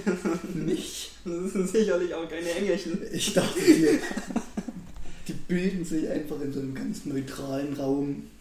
Bestimmt. Mhm. Das sind, sind die so neutral in ihrer Entscheidung. Und letztlich ist es ja finanzpolitisch eine riesengroße Macht, die da die EZB hat. Ja. Indem die sagen kann, ihr kriegt jetzt Geld als Staat oder ihr kriegt kein Geld als Staat. Und gerade für Staaten, die schon hoch verschuldet sind, wie Italien und bei denen es gerade derzeit nicht so gut läuft, die nur Arbeitslosigkeit haben und vielleicht auch Geld bräuchten, um erstmal zu investieren, um dann zu profitieren, da hat die EZB ja schon die Möglichkeit, den Geldhahn zuzudrehen. Ja. Weil das Geld, was in der EZB ist oder entsteht oder dorthin kommt, kommt ja auch nicht aus dem Nichts. ja. Und niemand will gerne Geld bezahlen, aber alle wollen gern Geld. Aber gerade in so einem, so einem Fall ist natürlich scheiße, wenn dann die EU sagt, hier Krankenhausbetten brauchen wir jetzt nicht, das ist zu teuer. Italien, das kannst du dir nicht leisten. Hm. Und das ist dann wieder an der Stelle noch schlimmer, weil dann quasi die Volksvertreter, die in Italien gewählt wurden, durch Leute, die nicht gewählt wurden, entmachtet werden, weil die ihre politischen Ziele nicht umsetzen können, weil die EZB sagt, nö. nicht gut. Genau. Ja, wenn man dann ein, ein Stück weiter geht, ähm, kommt man eben zu dieser institutionell-strukturellen Ebene, der sozial-kulturellen Ebene. Also einmal das mit dem Europaparlament haben wir gerade schon die ganze Zeit diskutiert. Was ich noch interessant finde, ist die No-Demos-These. Also die These, dass es kein europäisches Volk gibt, und deswegen keine europäische Identität und keine gesamteuropäische Öffentlichkeit. Was hältst du davon? Und dass der EU deswegen sozusagen Legitimation fehlt. Das ist auf eine gewisse Art und Weise absolut richtig. Also, es gibt so Länder, mit denen verbindet uns, glaube ich, nicht sonderlich viel. So. Außer halt eine gemeinsame Währung. Hm. Aber trotzdem, also ich denke aber, das ist auch so ein Ding unserer Generation, dass, also weil ich schon das Gefühl habe, dass sich bei uns viele als Euro, schon als Europäer in den, Es äh, kommt drauf an, inwiefern. Also Europa im Sinne von, ich fahre jedes Jahr schön nach Italien und der Unterschied ist ja gar nicht so groß. Oder Österreich gehört ja auch mit dazu. Oder äh, deutsch-französische Freundschaft. Hm. Oder halt dann Tschechien. Da hört es dann schon auf mit der Freundschaft oder mit einem europäischen Gleichheitsgedanke. Ich glaube, das ist so eine Welt, die trotzdem vielen fremd ist. Mhm. Und ich glaube, die europäische, die Vorstellung von Europa oder von einer europäischen Identität sieht in gerade so osteuropäischen Ländern komplett anders aus als die, die wir ja, in Zentraleuropa haben oder in Südeuropa. Das sind alles so, also dass man vielleicht sagt, ja, Deutschland, Frankreich, die Kultur ist relativ ähnlich, an Italien und so hat man sich ja auch einigermaßen angenähert. Aber da so in die andere Ecke dann so, mhm. äh, ich weiß nicht, ob man das als gesamteuropäische, eher so eine mitteleuropäische Identität, die es da ja, vielleicht gibt. Ja. Aber ich. Das macht es vielleicht auch schwierig für solche Länder wie. Oder die, die Wahrnehmung von solchen. Polen, Ungarn, die sind ja doch sehr EU-kritisch auch drauf, habe mhm. ich das Gefühl. Mhm. Vielleicht kommt es auch daran, dass man sich vielleicht gar nicht so richtig aufgenommen fühlt, so kulturell auch. Weiß ich nicht. Mhm. Ich denke, das ist auch als aus so einer linken Perspektive sehr schwer, da zu sagen, wie, wie sich andere Menschen da fühlen, weil ich meine, ich bin, würde schon sagen, dass ich Internationalist bin und so grundsätzlich solidarisch mit allen Menschen und da ist so eine Idee wie eine gesamteuropäische äh, Identität irgendwie ein bisschen näher als an, an jemanden, der sagt Deutschland. Also ich finde deutsche Kultur jetzt nicht sonderlich schlimm teilweise, aber ich bin ja. jetzt nicht jemand, der da stolz drauf ist und sagt, das muss man wahren und vor anderen beschützen. Ich glaube, so eine Vermischung, dass man halt, also mein Gott, also, aber das merkt man ja, was beim Italiener bestellen, hm französische Modeketten. Aber polnisches Restaurant habe ich jetzt noch nicht gesehen. Hier unten gibt es einen Rumänen. Der Rumäne ist in Spedi. Hm, ist doch geil. Kein Hochglanz-Italiener. Ja, aber. das ist der Punkt. Ja, ich meine, wir sind ja auch in, in Leipzig, einer großen Stadt. Ich, ich meine, was ich sagen wollte, ist, dass da die Kulturen noch ein bisschen anders sich vermischen als irgendwo auf dem Dorf. Ja, aber was ich damit sagen wollte, ich finde es nicht schlimm und ich finde, das kann auch ruhig noch ein bisschen vorangetrieben werden. Ja, von mir, also ich glaube, das ist so ein Aspekt der EU, also so Völkerverständigung, äh, der sehr, sehr, sehr, sehr wünschenswert ich meine, ist. Kultur geht ja dadurch nicht verloren, dass andere Kulturen hinzukommen. Eben. Also ich meine, bestelle zwar jetzt meistens öfter Pizza, als ich Sauerbraten esse, aber ich esse trotzdem noch gern Sauerbraten. Ich nicht. Nicht? Ich habe aber, glaube ich, noch nie ganz Sauerbraten gegessen. Oder so eine fette Roulade? Eine fette Roulade schon, ja. eine fette Roulade. Eine fette Roulade würde ich mal wieder reinschauen. ja. Ja, nee, ich denke auch, dass das Quatsch ist. So, das Obwohl wir da vielleicht auch ein bisschen anders drüber denken, weil schon auch die EU, wie wir gestern festgestellt haben oder heute früh festgestellt haben, auch so in Lehrplänen doch sehr verankert ist. Hm. So dieser europäische Gedanke. Also ich meine, Englisch, Französisch und allen möglichen Fremdsprachen. Ja. Da, da muss ich aber auch wieder sagen, wir haben direkt an der tschechischen Grenze gewohnt und Französisch gelernt, anstatt Tschechisch zu lernen. Also da hört es dann schon wieder auf mit dem Gemeinschaftsgedanke. Ja. Ähm, ein Hubschrauber. Ähm, ich, ich glaube, das ist auch einfach ein, ein Quatschargument, da rumzuheulen, dass irgendwie die deutsche Kultur oder Sprache kaputt geht. Also ich meine, dass so lokale ähm, Kulturen irgendwie durch Globalisierung und so so ein bisschen verloren gehen, finde ich auch nicht schön.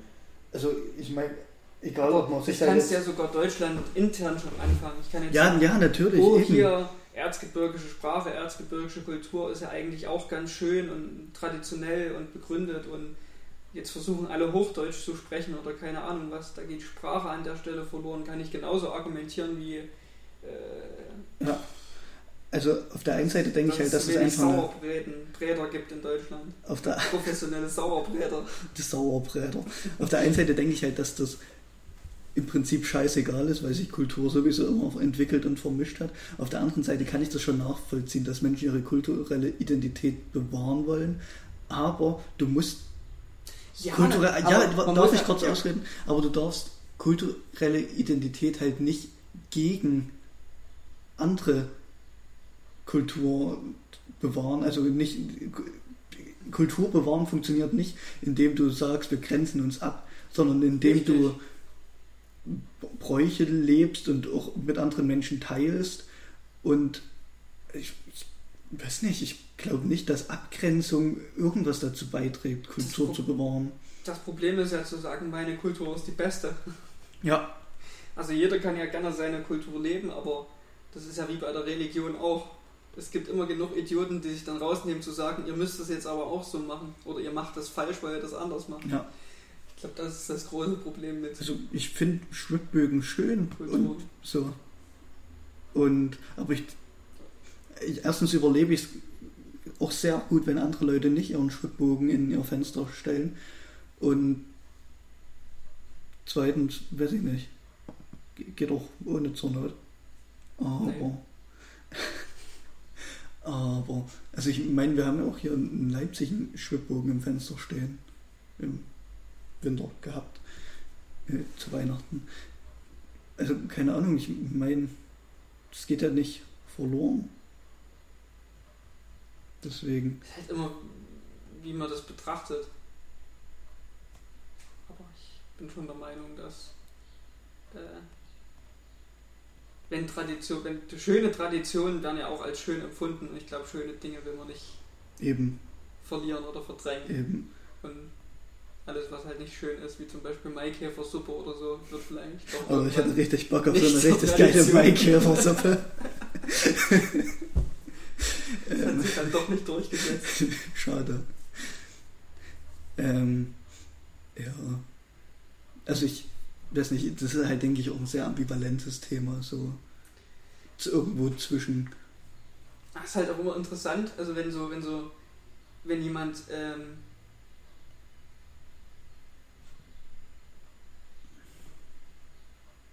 so italienische Küche hm, oder französische Mode oder keine Ahnung was, ist ja alles so angekommen und verankert. hm, Englische Sprache, englische Begriffe, amerikanische Sachen, Fast Food. Ähm, das ist ja alles okay. Aber wenn da jemand mit einem Kopftuch rumläuft, Das ist schon wirklich kritisch. Ja, das ist aber halt, ja, das ist, das ist ja einfach Rassismus. Ich meine, wenn eine Nonne ein Kopftuch aufhat, da juckt das niemanden. Ja, aber das finde ich manchmal so, dass dieses, dieses Paradoxe. Hm. Na, ich weiß nicht, also ich finde irgendwie dieses, Dass auf der einen Seite Kult so andere Kulturen ja immer interessant sind und auch spannend sind und gerne aufgenommen werden, aber auf der anderen Seite so eine extreme Abgrenzung stattfindet. also ich, aber ich denke auch die Menschen, die das machen, sind verschiedene Menschen. Also, weißt du, Hm. ich meine, meine Eltern, mit denen ich in Oman gefahren bin, ich glaube, die haben kein Problem damit, wenn jemand ein Kopftuch auf hat. Aber der, weiß ich nicht, AfD-Mensch von gegenüber ist da schon eher. Aber der fährt doch nicht in Oman in den Urlaub. Ja, ich verstehe aber einfach die Denkweise nicht. Das ist halt Rassismus. Also, ich glaube, so, so, viel, so viel zu denken gibt es da nicht, ehrlich gesagt. Ähm, ja. Wir müssen mal einen Gast einladen, der uns Rassismus erklärt. Also so von rechts meinst du? Also Rassismus aus einer Rassistenperspektive. Ja, Okay. Es muss ja irgendeinen logischen Grund geben, warum teils sogar relativ intelligente Leute Ich glaube nicht, dass da. sich dieser Idee verschreiben. Ich glaube nicht, dass da viel mit Logik dahinter steht. Na doch, das würde ich schon gerne mal. Muss ich, mal. Okay. ich weiß nicht. Vielleicht sollten wir uns sowieso mal ein paar Extremer einladen.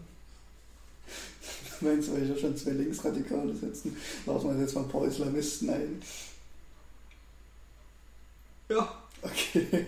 vielleicht sollten wir einfach mal ein paar Islamisten einladen. Und AfD, Evangelikale Aber alle zusammen. und Rechtsradikale. Alle zusammen. Ja, aber den anderen jeweils nicht erzählen, wer wer ist. Wir zwingen den, den Evangelikalen ein Kopftuch aufzusetzen. Dem, Die, die dürfen sie nicht sehen, die bekommen sie dem Augenbinden. Muslimen oder Is Islamisten schneiden wir eine Glatze. Und dem Rechtsradikalen hängen wir ein Kreuz um.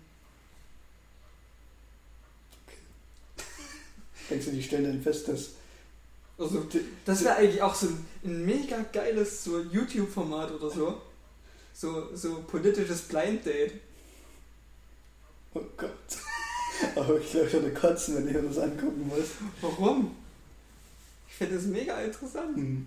Wenn du einfach Es zwei gibt. Extreme an einen Tisch setzt und die dabei filmt, filmst, wie die sich so Es gibt, äh, so versuchen, konstruktiv zu unterhalten. es gibt einen YouTube-Kanal, der heißt, glaube ich, CUT. Also C-U-T. Ähm, die haben auch sehr interessante Formate, wo so Menschen verschiedener Kulturen und Lebensrealitäten zusammengebracht werden. Das gucke ich mir sehr gerne an, wenn es mir mal doof geht und wenn ich mal so ein bisschen Liberalismus in meinem Leben Halt mal so brauche. zwei Gruppen, die. so, so, das ist so Millennial, die Welt ist schön Zeug und irgendwie, manchmal tut mir das sehr, sehr gut, sowas anzugucken. Muss vielleicht nicht sein, aber es gibt ja so Gruppen, die permanent gegen, gegeneinander hetzen. Aber ich glaube, sich nie, also wo sich beide noch nie so richtig mit dem Gegenüber mal an den Tisch gesetzt und geredet haben. Junge, du klingst wie so ein Zeitredakteur. Man sollte doch vielleicht einfach mal einen AfD-Mann und einen Grünen zusammen an den Tisch setzen und dann können die mal über. Und dann über knutschen die. ich glaube nicht, dass sie danach knutschen, aber vielleicht Ja, doch, ich schon. Hilft es auch dem Zuschauer beide Positionen mal ein bisschen zu verstehen. Enemies to Lover. Ich will AfD-Positionen nicht verstehen, ehrlich gesagt. Nein, aber vielleicht hilft es ja Leuten, die Standpunkte der Grünen besser zu verstehen. Die will ich genauso wenig verstehen. Ich kann aber nicht den ganzen Tag nur zwei Linksradikale an einen Tisch setzen und miteinander diskutieren. Was machen wir denn gerade? Gut, du bist jetzt vielleicht nicht linksradikal, aber Ich glaube, das ist generell relativ schwierig, wenn man zwei Leute an einen Tisch sitzen, die die gleiche Meinung haben. haben wir nicht die gleiche Meinung. Nein, aber ich finde es immer noch eine gute Idee, das Format. Okay, gut. Vielleicht sollte ich einfach mal Ja, mach meine mal. Kontakte zu New Crews wieder aktivieren und Die U-Cruise, noch ein paar Rechtsradikale in Eisenach zusammentrommeln. Ach, Ich glaube, da muss man zwischendrin noch so eine, so eine, nicht nur einen Spuckschutz, sondern am besten so Gitter. eine, ein Gitter machen, dass sie nicht gegenseitig erdrosseln. mit, einem, mit einem Strick aus Dichtungshanf oder einem Schlagring. Ähm, genau. Und so als letzter Punkt wäre dann noch die Rechtsstaatlichkeit auf mitgliedstaatlicher Ebene und die Presse- und Meinungsfreiheit und Gewaltenteilung und so weiter.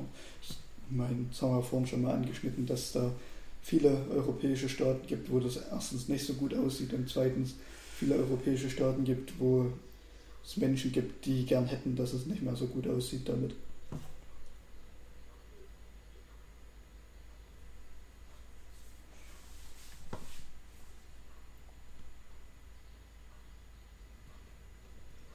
Genau, Wir haben uns gerade verständnisvoll zugenickt. haben wir. Ähm, Oder eher bejahend zugenickt? ich habe hier unten drunter noch aufgeschrieben, kursiv. Das war wahrscheinlich irgendwas, was der Dozent gesagt hat. Die EU in sich ist nicht undemokratisch, wird aber teilweise als nicht demokratisch legitimiert wahrgenommen. Ja, na, das ist ja das Problem. Ich denke, das beschreibt es auch ganz gut. Also letztendlich ist es auch vollkommen egal, wie legitimiert, äh, wie demokratisch die EU ist, solange die Leute nicht sehen, dass die EU demokratisch legitimiert ist. Ja, das ist generell bei politischen Entscheidungen und Entwicklungen Ja. ja so. Ja. Äh, weshalb vielleicht auch viele mit dem derzeitigen politischen System so ein bisschen ihre Verständnisprobleme haben, dass Entscheidungen halt einen relativ langen Wirkzeitraum haben oder beziehungsweise mein Einfluss auf die Politik nicht Mhm. direkt sichtbar ist. Ich meine, das Charmante an solchen Sachen wie Volksentscheiden ist ja, dass man direkten Einfluss auf politische Entscheidungen hat und da ein relativ kurzer, kurzer Wirkradius besteht Hm. und umso weiter das natürlich Das finde ich auch sehr, sehr interessant. Hast du dir schon mal Gedanken darüber gemacht, warum rechts, rechte, rechtsradikale Parteien sowas wie einen Volksentscheid auf Bundesebene fordern? Hm. Hast du dir das schon mal überlegt, warum Das das so ist? Weil eigentlich wieder, widerspricht es ja dieser autoritären. Es widerspricht der autoritären äh, Gesinnung, aber auf der anderen Seite ist es natürlich für Populisten Darum geht es aber gar nicht. Ich habe besonders glaube, ich attraktiv.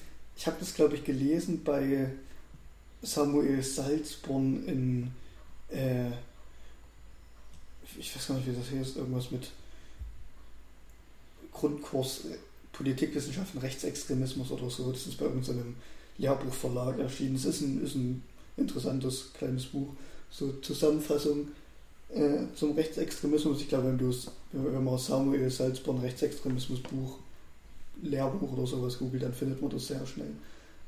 Ähm, auf jeden Fall, also ich meine, dass ich das da gelesen habe, ich bin mir nicht sicher, vielleicht war das auch ein anderer Text. Auf jeden Fall kommt es daher, dass mit dieser, dass der Volksentscheid auf Bundesebene gefordert wird, weil das ganz sehr im Zusammenhang steht mit dieser Idee davon, dass es überhaupt ein sowas wie ein deutsches Volk gibt und eine Einheit im deutschen Volk, dass die dann sozusagen alle das Gleiche wollen. Weißt du? Also dass sozusagen die, die Menschen ähm, in, in Deutschland alle ähm, einer Meinung sind, weil die alle ein Volk sind. Aber denkst du, dass sich da, dass sich durch die, durch die Möglichkeit, Dinge zu entscheiden, eine Einheit bildet? Nee, eben, eben überhaupt nicht. Also das ist ja, Ja. die Ansicht von den äh, Re von den Rechtsradikalen und das ist die, die gleiche Legitimations- äh, oder Argumentationsschiene wie beim Führerprinzip im Prinzip. Also dass die Leute das alle wollen und dass es deswegen gut ist, wenn einer alles entscheidet. Und mit, diesem, mit dieser Forderung nach einem Volksentscheid auf Bundesebene suggeriert man den Leuten ja sozusagen, dass dann alles besser wird, weil alles im, im Gegensatz zu den jetzt demokratisch gewählten äh, Parlamentarismus-Menschen, ähm, jetzt habe ich mich verrannt. Genau, da- dass dann, wenn es einen Volksentscheid gibt, im Gegensatz zu jetzt, wo Parlamentarismus ist, die Leute selber entscheiden und die Leute in Wirklichkeit alle einer Meinung sind. Du? Hm. Ich glaube, ich habe mich gerade übelst verhaspelt, aber. Aber ver verstehst du, worauf ich hinaus will? Ich verstehe, worauf du hinaus willst. Aber ich bin trotzdem noch der Meinung, dass es für Populisten doch äußerst attraktiv ist, Leute direkt beeinflussen zu können. Ja, das sicher auch, aber das ist halt. Aber wenn man das ein bisschen weiter fasst, wo die Idee herkommt, kann ich deine Argumentation, also deine, deine Genau. Also, dass das für Populisten äußerst attraktiv ist, ist natürlich, ja. Aber da, das ist halt nicht die, der ideologische Hintergrund sozusagen, sondern der praktische. Aber der ideologische Hintergrund ist halt diese Idee, dass ein, ein Volk, eine, ein, ein Mann, ein Führer. Ja, mal praktisch gesehen ist natürlich, wenn man sagt, nächste Woche ist Volksentscheid, ähm, es geht ja meistens ein bisschen schneller, irgendwelchen Mist zu verbreiten, Hm. der populistisch ist, als über den populistischen Müll aufzuklären. Ich meine, so grundlegend fände ich äh, Grundlegend direkt, das direkte. Demokratie jetzt auch nicht Kommt schlimm. halt drauf an, in welchen Fragen. Ich habe vor allem ein bisschen die Sorge, dass äh, die ein Großteil des deutschen Volks halt nicht mit der Möglichkeit direkter Einflussnahme aufgewachsen ist und dass die deswegen absolut keine Ahnung haben, wie Naja, es, das halt aus, aus, aus, aus, eher aus Meinungen, nicht aus Informationen gewählt wird. Aber es ist ja bei der Ja, nein, nee, das ist, denke ich, schon okay, dass die Leute ihre Meinung haben, aber Naja, aber, aber was die Meinung begründet, ist ja das Problem. ja, Ob das auf einem Gefühl begründet oder ob das wirklich auf Tatsachen begründet. Deswegen fände ich direkte Demokratie nur eingeschränkt in der Anwendung gut. Zum Ja, Beispiel bei ethischen Fragen. da zum Beispiel. Zum auf Beispiel bei gleichgeschlechtlicher Ehe. Ähm, ich glaube, ob das nur in Ordnung ist oder nicht, ich glaube, das kann jeder für sich selber entscheiden. Und da hat auch jeder eine Meinung dazu. Und da braucht man jetzt auch kein großes politisches Hintergrundwissen, um so eine Entscheidung zu treffen. Ja. Ähm, die Entscheidung sollten nicht irgendwelche Parlamentarier treffen, die früh aufgestanden sind und dann mal kurz drüber nachgedacht haben. Ich glaube, das kann jeder selber die Entscheidung treffen. Aber auf anderer Seite, solche Sachen wie im Brexit sollten vielleicht nicht Leute entscheiden, die drei Minuten lang äh, sich eine Rede von irgendwelchen Populisten angehört haben und den Rest ihres politischen Wissens aus Social Media beziehen. Ähm, mhm. Aber ansonsten fände ich das gut, gerade so in solchen, solchen Dingen oder was so Organspendepflicht oder so angeht. Das ist auch so ein Paradethema für, das kann jeder für sich selber entscheiden und da, da würde am besten der Querschnitt abgebildet werden, wenn da jeder befragt werden Hm. würde. Ähm, ja. Nee, also ich, ich glaube generell, dass so direkte Demokratie an sich nicht nichts Schlimmes ist.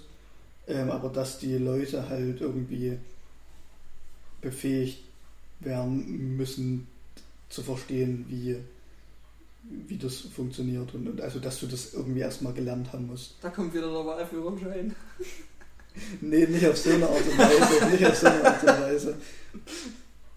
Aber ich glaube halt schon, dass demokratische Kultur was sehr, sehr Wichtiges ist. Also, ich- also ich denke, würde sogar fast behaupten, dass ähm, die demokratische Kultur in einem Land ähm, oder generell politische Kultur wichtiger ist, als wie genau das Wahlsystem funktioniert. Für die Qualität der ähm, Demokratie.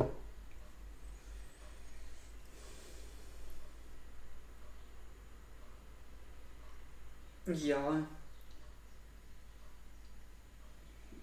Und ich meine, ich denke halt sowieso im, im Ja. Endeffekt, dass die, die Leute das für sich selber entscheiden können, müssen, sollten, aber da- das ist man halt dann ganz schnell wieder bei äh, Sachen, die äh, nicht äh,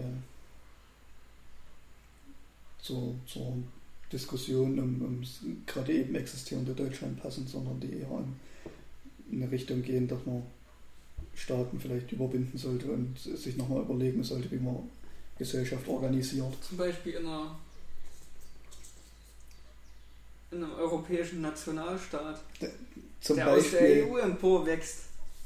zum Beispiel in kleinen kommunalen Einheiten, in denen sich alle lieb haben. Der SPD-Ortsverein ist, die ist die kleinste Keimzelle der Revolution. Genau. Ich denke, der SPD-Ortsverein wird das wichtigste Organ der Kommune. Das wäre doch auch ein Zitat, was wir mal posten können. Ich glaube, inzwischen bin ich auch irgendwie an, an einem Punkt, wo so, wo ich jeder Art von, von Herrschaft und Utopie so kritisch gegenüberstehe, da- dass es im Endeffekt noch keine Rolle mehr spielt, weil ich das immer erstmal hinterfragenswürdig finden würde, glaube ich. Also egal, wie das jetzt aussieht. Und ich denke, das ist auch was, was ganz Vernünftiges. Ich glaube, das hat zum einen das Politikwissenschaftsstudium angerichtet und zum anderen äh, ein bisschen anarchistische Literatur. Also, weiß ich nicht. Ich finde, also ich, ich weiß nicht, vor einem Jahr oder so hätte ich vielleicht gesagt, ja, Sozialismus schon. Und vielleicht auch so Anarcho-Syndikalismus oder sowas, aber inzwischen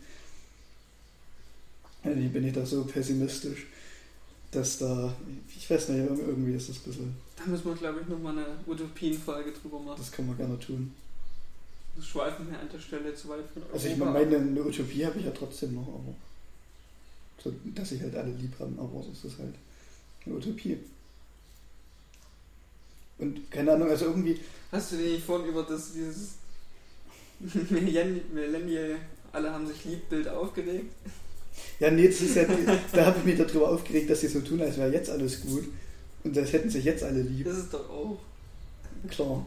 Nee, also ich weiß nicht, irgendwie bin ich halt zu, zu, der, zu dem Punkt gekommen, an dem ich denke, dass so das wichtigste Prinzip, politische Prinzip ist ähm, einfach freie Assoziation im Sinne von Solidarität. Geht's so? Im, Im Sinne von Solidarität und, und Gemeinschaftssinn auf einer ganz kleinen persönlichen Ebene. Also ich denke, dass es nichts Wichtigeres gibt als Freundschaft sozusagen. Also dass das sozusagen ist, dass die, dass persönliche Beziehungen sozusagen ein Ultimatum sein sollten irgendwie. Weil ich weiß nicht, ich habe irgendwie das Gefühl, dass sich über so Freundschaft und, und eben Gemeinschaftssinn und Solidarität äh, sehr, sehr viel, ich, ich weiß nicht, fast alles irgendwie. Das sind ja Sachen, die sich, das sind ja Bindungen, die sich in größeren Strukturen einfach nicht finden. Ja, aber ich, also ich denke halt schon irgendwie, dass Zusammenarbeit so ein ganz universales Menschheits- also das ist irgendwie so ein egoistischer Altruismus, denke ich. Also dass du sozusagen für dich selber immer das Beste willst hm. und weil das Beste eben Zusammenarbeit ist, ähm, zusammenarbeitest gegen jegliche Autoritäten. Auf der anderen Seite sind ja aber Autoritäten aus egoistischer Sicht immer äußerst erstrebenswert. Ja, aber für die anderen Leute ja nicht. Weißt du? Deswegen arbeiten die anderen Leute immer zusammen, irgendwie was gegen die Autoritäten zu machen. Und deswegen ist die es. Die Autoritäten versuchen ja ihre Autorität zu verteidigen. Ja, natürlich, aber ich denke trotzdem, dass es für eine Gesellschaft am besten ist, wenn es so wenig Autorität wie möglich gibt oder wenn die, wenn es Autoritäten, wenn es die gibt, nur oder Hierarchien, wenn es die gibt, nur auf Freiwilligkeit und genau. Also wenn die demokratisch basiert sind, dann finde ich das vollkommen in Ordnung. Und nicht wie derzeit. Das auf Kapital. Ja, ich weiß auch nicht, irgendwie bin ich da sehr pessimistisch und sehr. Ich habe mich in letzter Zeit oft ertappt, den Satz zu sagen, es ist egal, wer die Bundestagswahl gewinnt, es ändert sich sowieso nichts. Ja, ist ja wirklich so. Weil die Politik wird, glaube ich, nicht zwingend nur in Berlin gemacht beziehungsweise nicht zwingend im Parlament, sondern eher im Vorraum vom Parlament. Ja. Da, wo die Leute mit den fetten Geschenktüten stehen. Vielleicht auch nicht im Vorraum vom Parlament, sondern im Vorraum von den Ministerien, wo Vorraum. sich die Leute aus den Referaten mit den. Im Vorraum vom. Hier fällt gerade keine größere Hotelkette ein, die. Das Audion. Zum Beispiel da. Im City Hotel.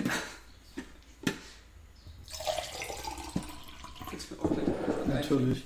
Und irgendwie bin ich auch ein bisschen neidisch auf Leute, die immer noch so optimistisch auf das Ganze blicken können und die nicht denken, dass es irgendwie besser wäre, wenn alles ins Bach, in Bach runtergeht und man nochmal von oben anfängt. Äh, Slavoj Žižek hat das ich gesagt. Nicht unbedingt froh drüber, wenn es jetzt einen Bach runtergeht. Slavoj Žižek hat gesagt, es ist einfacher, sich das, hat er das überhaupt gesagt? Ich weiß nicht. Es ist einfacher, sich das Ende der Welt vorzustellen, als äh, das Ende des Kapitalismus. Und ich glaube, der hat da, liegt da nicht ganz falsch.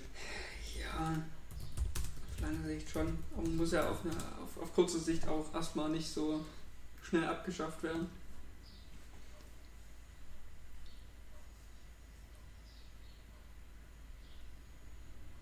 Hat er das überhaupt gesagt? Das ist nur die Frage, wie du Politik machen möchtest.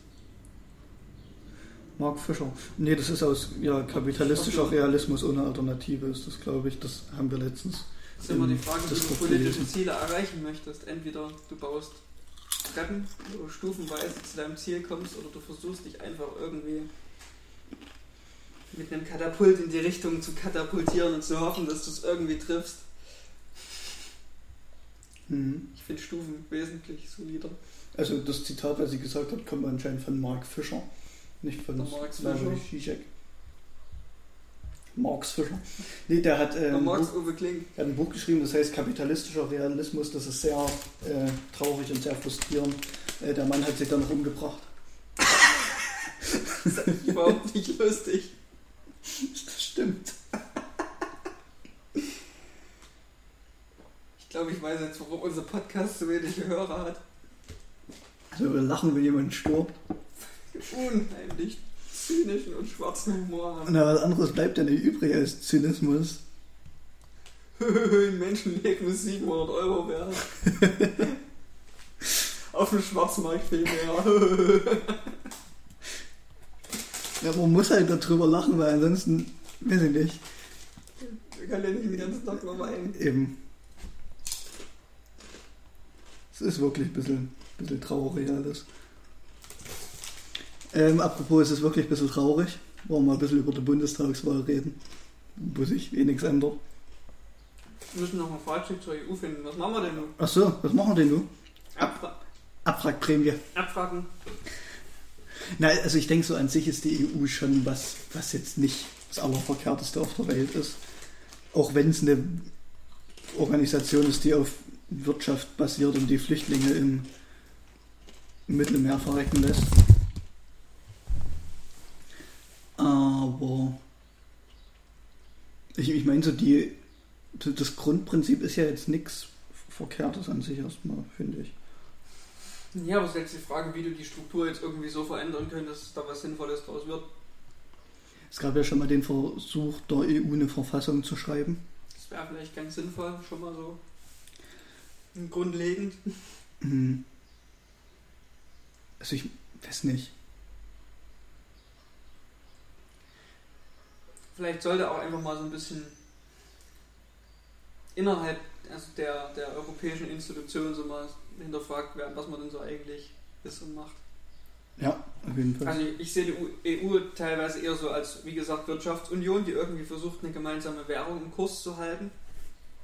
Mitgliedstaaten wie Deutschland, die versuchen, möglichst viel Profit aus der Sache zu schlagen. Also das Prinzip ist ja eigentlich von so einem Staatenbund, dass man sich gegenseitig so ein bisschen hilft und unterstützt, aber Mhm. irgendwie ist es eher so, dass jeder versucht, seinen größten Nutzen daraus zu ziehen. Den Ländern, die es nicht so gut geht, die wollen möglichst viel von der EU haben und den Ländern, die es gut geht, die wollen möglichst wenig geben und möglichst viel davon profitieren. Und bis auf offene Grenzen und eine gemeinsame Währung ist da halt oft nicht viel. Ja, Da geht zwar viel Geld irgendwie in gemeinsame Kulturprojekte oder so, da wird dann irgendwie ein Museum oder ein Theater gefördert durch EU-Gelder, aber ich weiß nicht, ob das eine gemeinsame europäische Identität irgendwie fördert. Wenn Ja. das Einzige, was die EU eigentlich macht, ist, Geld zu verteilen. Hm. Und Gurkenkrümmungsrichtlinien zu und sich irgendwelche dummen Upload-Filter ausdenken. Und Mentholzigaretten verbieten. Die Hunde. Das finde ich echt nicht okay. Also seine Bevölkerung vor Krebs zu bewahren, finde ich jetzt gar nicht schlecht. Vielleicht sollten sie Tabak an sich verbieten. Nee, ich denke nicht, dass Prohibition eine Lösung ist. Da kommen dann nur Leute die Idee, auf die Idee, sich äh, Mentholfilter in die Nase zu stecken und das kann auf keinen Fall gesund sein. Nee, Aber es ist geil, probiert das mal aus. nee, nur Spaß. Also, das ist geil, aber probiert das nicht aus, bitte. Das, probier das mal aus. ich nicht, das hat irgendwie ganz schön Viel billiger durchgezogen. als Hustensaft. Das stimmt, billiger als, als Nasentropfen auch. Lutschen haben wir jetzt noch nicht probiert. Nee. Es gibt aber auch Mentholbonbons. Kann man einfach Mentholbonbons zerbröseln und die in so eine Zigarette rein. Schmeckt dann wahrscheinlich sogar nach Karamell.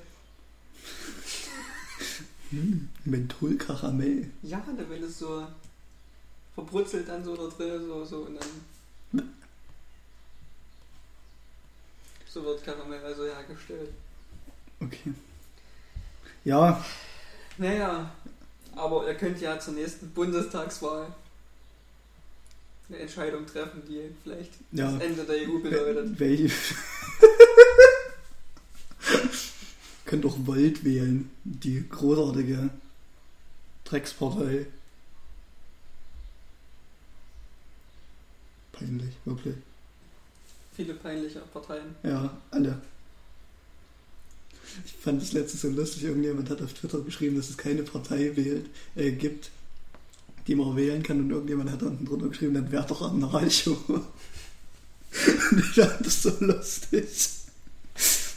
Gibt es denn keine Partei, die man wählen kann? Ich finde es äußerst unverständlich.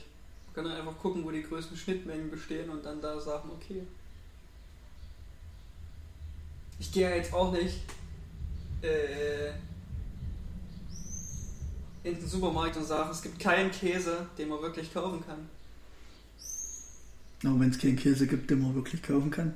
Du kannst immer einen Käse kaufen, dann kaufst du den, der dir am besten schmeckt. Ja, aber wenn es Oder wenn es meine Stammbiersorte nicht gibt, aber wenn dann jeder Käse, halt das Bier, was auch ganz gut aber schmeckt. wenn jeder Käse widerlich ist. Was willst du denn dann vom Käse kaufen? Kauf ich Wurst.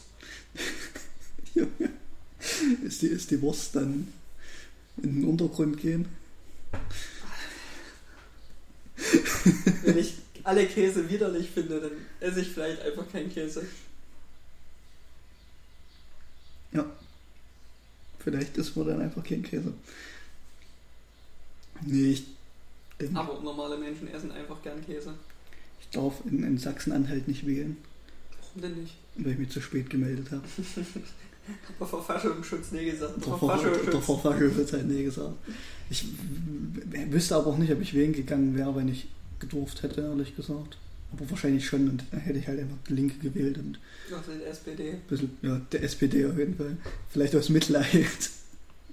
Oder weil ich es lustig finde, die noch ein bisschen leiden zu sehen. Das tut einfach weh. Hm. Ähm, ja, dann hätte ich wahrscheinlich halt die Linke gewählt und mich ein bisschen eklig gefühlt danach. Verständlich. Hm. Ich weiß nicht. Ich, meine, es, also gerade in äh, Linksradikalen gibt es ja eine sehr große Debatte darüber, ob man wählen sollte oder nicht. Äh, Ich glaube, man sollte auf jeden Fall wählen. ja, ich finde die Argumente gegens Wählen auch nicht. Was denn zum. Beispiel? Na, dass du damit halt den Staat legitimierst, den du eigentlich wegmachen willst. Ich weiß aber nicht, ob das sinnvoll ist, nicht Eben. zu wählen Eben. und damit anderen Stimmen eine größere Richtung zu geben. Das ist wie bei Online-Kommentaren. Ja. Die meisten Leute, die, also wenn ich jetzt äh, äh, Funkmaus kaufe, ich die gerade hier liegen sehe, dann wäre ich sicherlich, du bist ja sicherlich auch mit deiner Funkmaus zufrieden. Ziemlich, ja. Ich habe die aber im Saturn gekauft und nicht online. Aber da hättest du jetzt sicherlich auch keine 4-5 Sterne Bewertung geschrieben. Nö. Du schreibst meistens erst eine Bewertung, wenn die Maus richtig scheiße ist. Und genauso ist Oder wenn sie richtig, richtig geil ist. Wenn ich richtig überzeugt von was bin, dann Ja. würde ich da auch eine Bewertung schreiben. hast du schon mal eine Bewertung geschrieben, weil du richtig überzeugt Ja. von was warst. Bei so Spielen oder so. Auf jeden Fall. Dorfromantik. Spielt mal Dorfromantik. Ist mega das geile Spiel. Aber in der Regel ist es ja so, dass die meisten Leute entweder eine Bewertung schreiben, wenn sie richtig, richtig überzeugt sind oder halt richtig, richtig, richtig ablehnend gegenüberstehen. Hm. Und bei der Politik ist es nun mal so, dass halt nicht, also es gibt kaum Leute, die richtig, richtig, richtig überzeugt von dem sind, was da passiert, weil ja alle politischen Entscheidungen immer aus einer Koalition entstehen, die nicht zwangsläufig die eigene Meinung immer hundertprozentig widerspiegelt. Was Deswegen gehen ja die meisten Leute wählen, weil ihnen nicht passt, was da passiert. Und da finde ich es schwierig zu sagen, ich überlasse den Nörglern eine große Stimmgewalt. Weil mir geht es eigentlich ganz gut so, aber ich gehe trotzdem nicht wählen, weil es mir ganz gut geht. Trendet gerade Spahn Rücktritt auf Twitter. Weil im Prinzip äh, So ist aber nicht zurückgetreten. Die Leute wollen nur, dass er zurücktritt. egal wie unzufrieden man vielleicht mit der Regierung so ist, es geht uns ja trotzdem eigentlich gut. Ja, also Also ganz grundlegend sind meine Bedürfnisse befriedigt. Ich glaube, unsere Bedürfnisse sind, mehr als befriedigt. Und da kann man von mir aus alles wählen, solange man keine Parteien wählt, die menschen- und demokratiefeindlich unterwegs sind.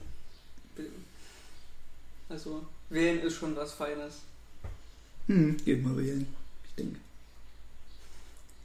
Wenn er denkt, Wenn nicht, schickst du mir deinen Wahlzettel. ja, dann wählst du für mich. Ich So, suche auch was aus, was dir gefällt. oh, da freue ich mich. Bundestagswahl. Bundestagswahl. Es ist noch eine Weile hin. Was sagst du, findet sie statt oder wird sie verschoben? Die, die findet schon statt. Und danach ist wieder Schluss mit Ladenöffnung. Denkst du? Naja, also Ach, Briefwahl. Die Inzidenzen sind in letzter Zeit schon sehr stark gekl- gesunken. Das stimmt. Und es ging jetzt doch sehr schnell, alles wieder zu öffnen. Fast ein bisschen zu schnell, ehrlich Und gesagt. Festivals finden ja jetzt auch wieder statt und Bitte was? Stadien dürfen auch wieder 14.000 Leute rein. Schon komisch, dass das jetzt so kurz vor der Bundestagswahl alles wieder möglich ist. Hm. Es wirkt ja fast, als sollte man sich beim Wähler Zustimmung erkaufen. Nein! Nein. Wer, würde ja- so etwas tun?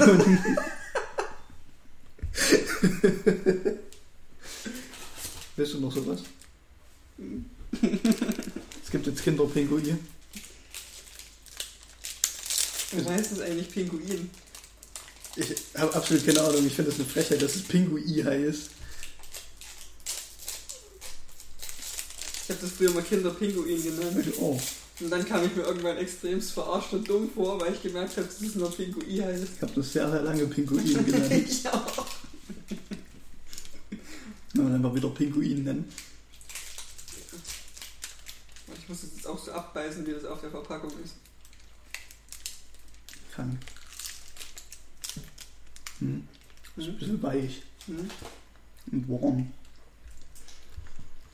Okay, ja. Also ich, ich denke schon, dass die äh, frühzeitigen Lockerungen sehr auf nochmal ein bisschen Wählerstimmen einsammeln zurückzuführen sind. Mhm. Aber, also ich meine, ich finde es gut, dass diese bescheuerte Ausgangssperre weg ist. Absolut sinnfrei. Das war sowas von sinnlos. Ich bin dann einfach immer gejoggt bis 24 Uhr. Dann war das auch noch. Aber ja, nee, ist. Ich weiß nicht, was gibt es sonst so für? Also irgendwie habe ich das Gefühl, dass der Wahlkampf bis jetzt irgendwie so ganz langweilig Ah, und, und Wahlkampf hat schon ein bisschen angefangen. So, Söder, Laschet. Ja, aber ich meine, die CDU hat noch nicht mal ein Wahlprogramm. Mhm.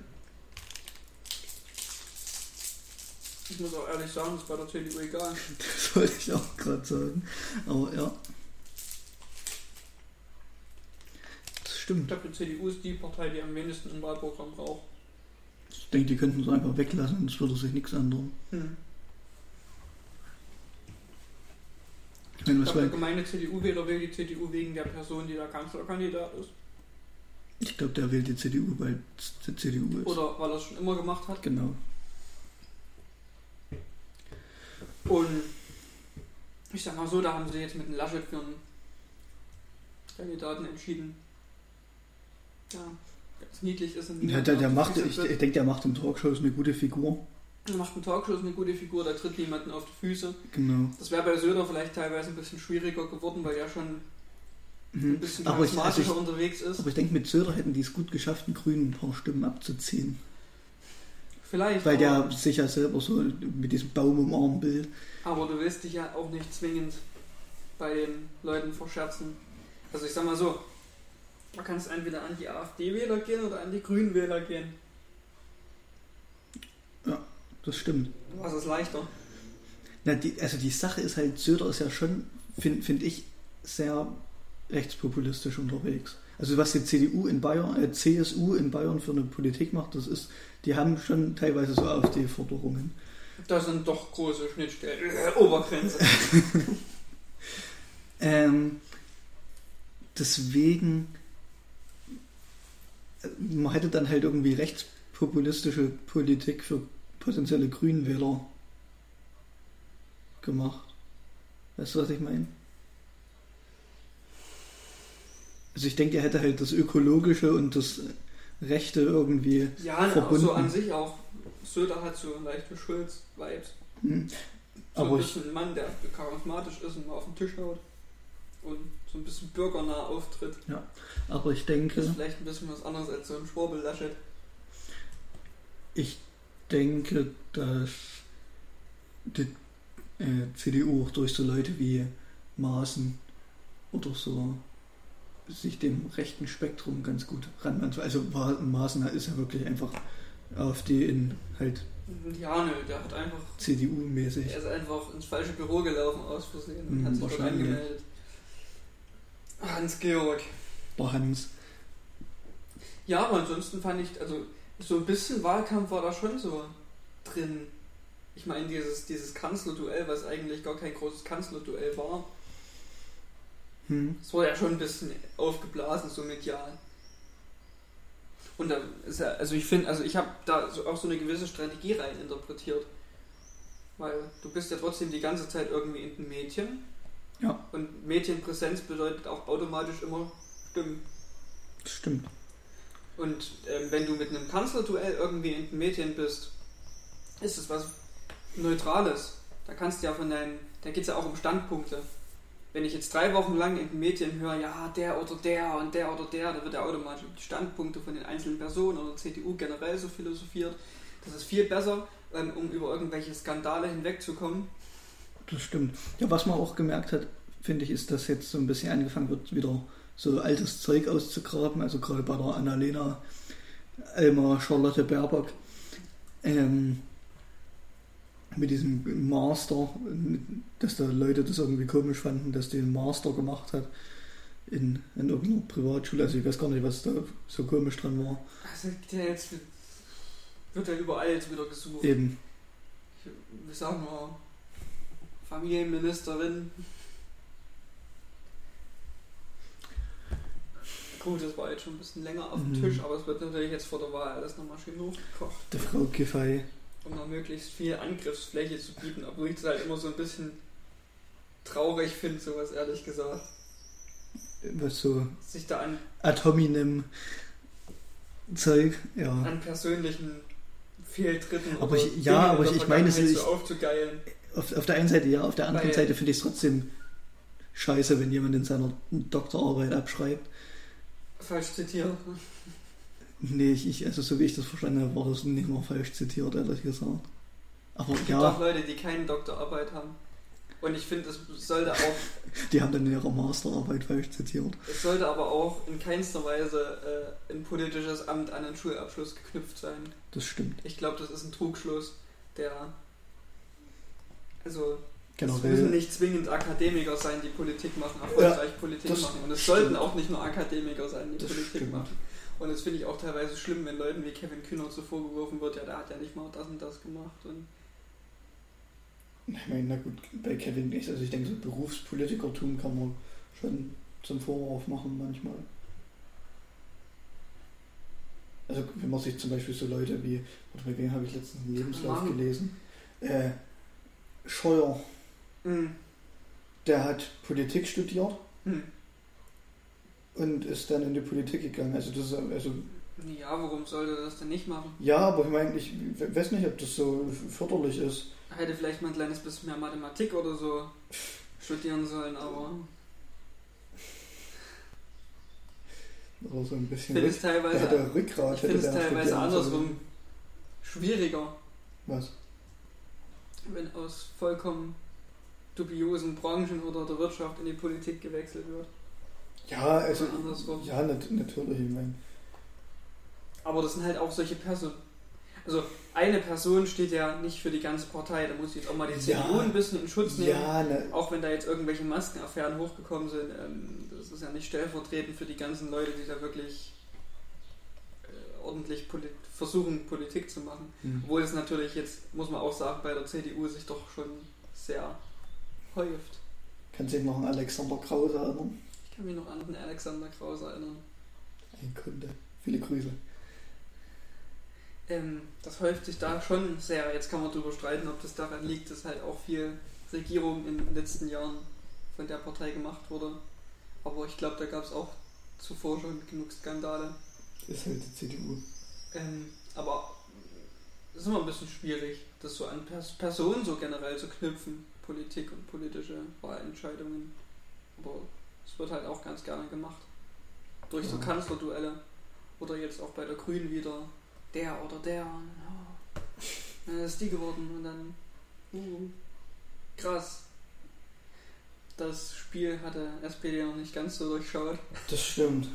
Obwohl, ne, ich bin mir noch nicht ganz sicher, ob da eine Strategie jetzt dahinter steckt. Ich bin. Weil die CDU, die fährt ja gerade so einen sehr offensiven Medien-Nervkurs.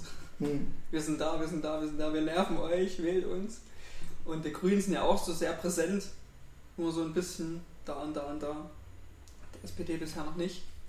in der Weiß letzten. Ob das dann wieder so, ein- so, so ein Run wird wie beim Schulz, dass dann kurz vorher nochmal irgendwas krasses passiert und dann alle sagen, ey, die gibt's ja noch. In der letzten. Ich hoff's. In der letzten INSA-Sonntagswahlfrage Hm. hatten die SPD und die FDP beide 14 Prozent. Der FDP hat jetzt auch nochmal ordentlich hingelegt. Zum Kotzen ist das. Ich frage mich bloß, die, also ich frage mich bloß die ganze Zeit, woran das liegt. Ich habe manchmal das Gefühl, in so Flücht, in, so einer Flüchtlingskrise oder auch jetzt so in der Krise, Klimakrise, ähm, Corona-Krise, anstatt dass die Leute sagen, wir haben finanziell oder generell so soziale Probleme, wir wählen eine Partei, die solche Sachen angeht und so für, für Gleichberechtigung und Co. ist, wählen wir eine Partei, die eher liberal ist. Hm. Ich glaube, die Leute haben so das Grundprinzip nicht ganz verstanden.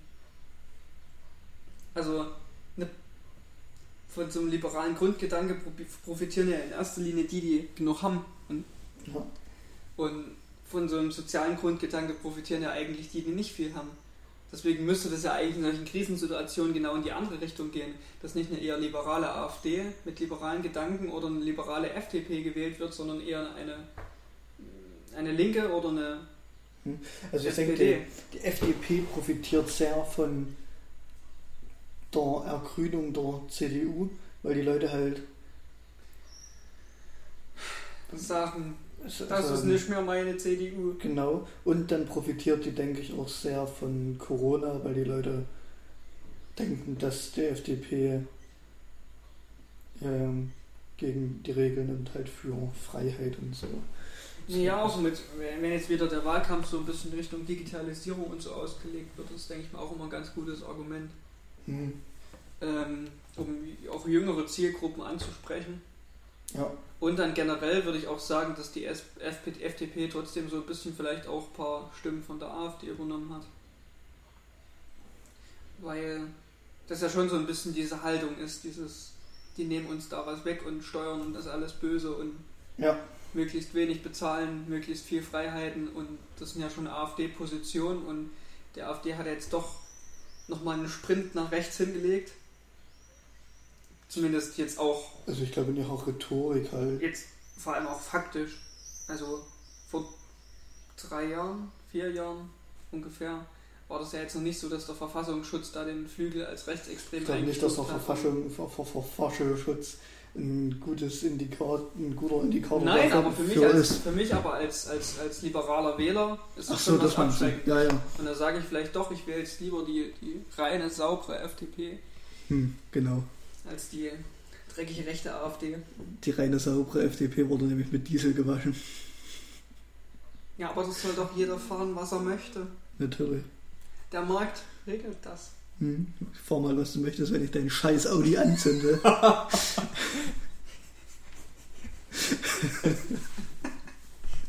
war Spaß. Spaß. Würde ich niemals machen, sowas.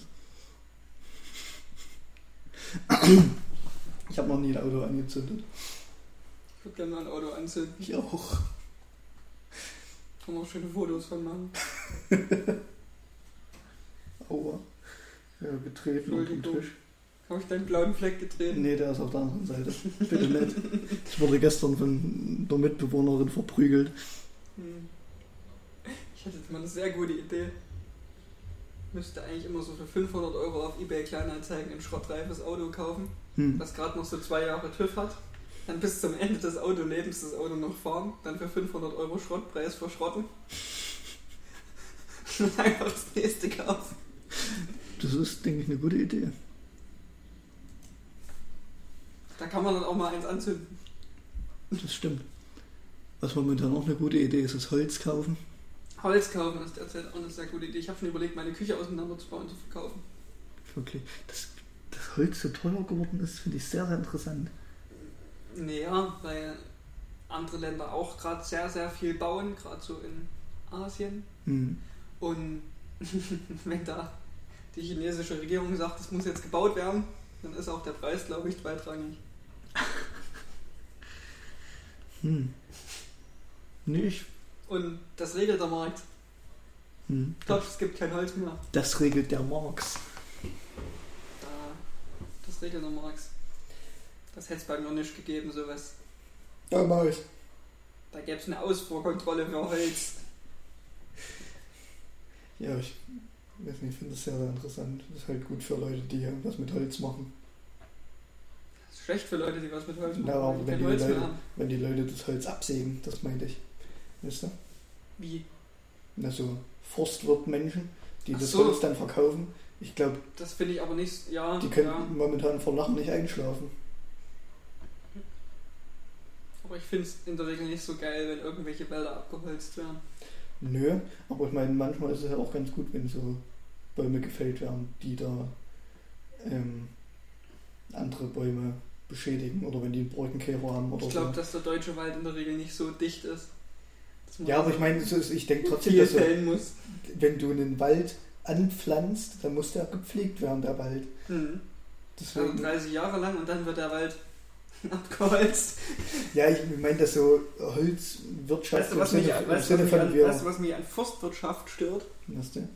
Die Wirtschaft. Warum kann man denn nicht einfach Grünfläche anpflanzen, ohne da Profit draus schlagen zu müssen? Hm. Weiß nicht. Also ich, ja, weiß nicht, ich fände es auch Ich sag's auch nicht. Ich, ich, ich stelle mir eine chinesische Schmucktanne in den Garten, dass ich die in 15 Jahren verfeuern kann. Ich fände es auch sehr, äh, Dann habe ich erfreulich. nämlich Brennholz gespart.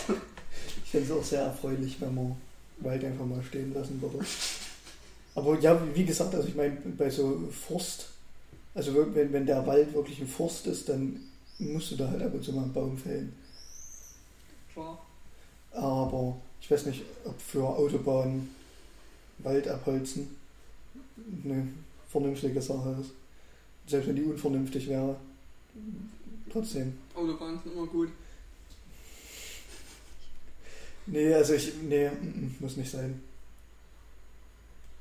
Ich glaube, da werden an anderer Stelle genauso viele Bäume abgeholzt, da stört bloß niemanden. Das stimmt.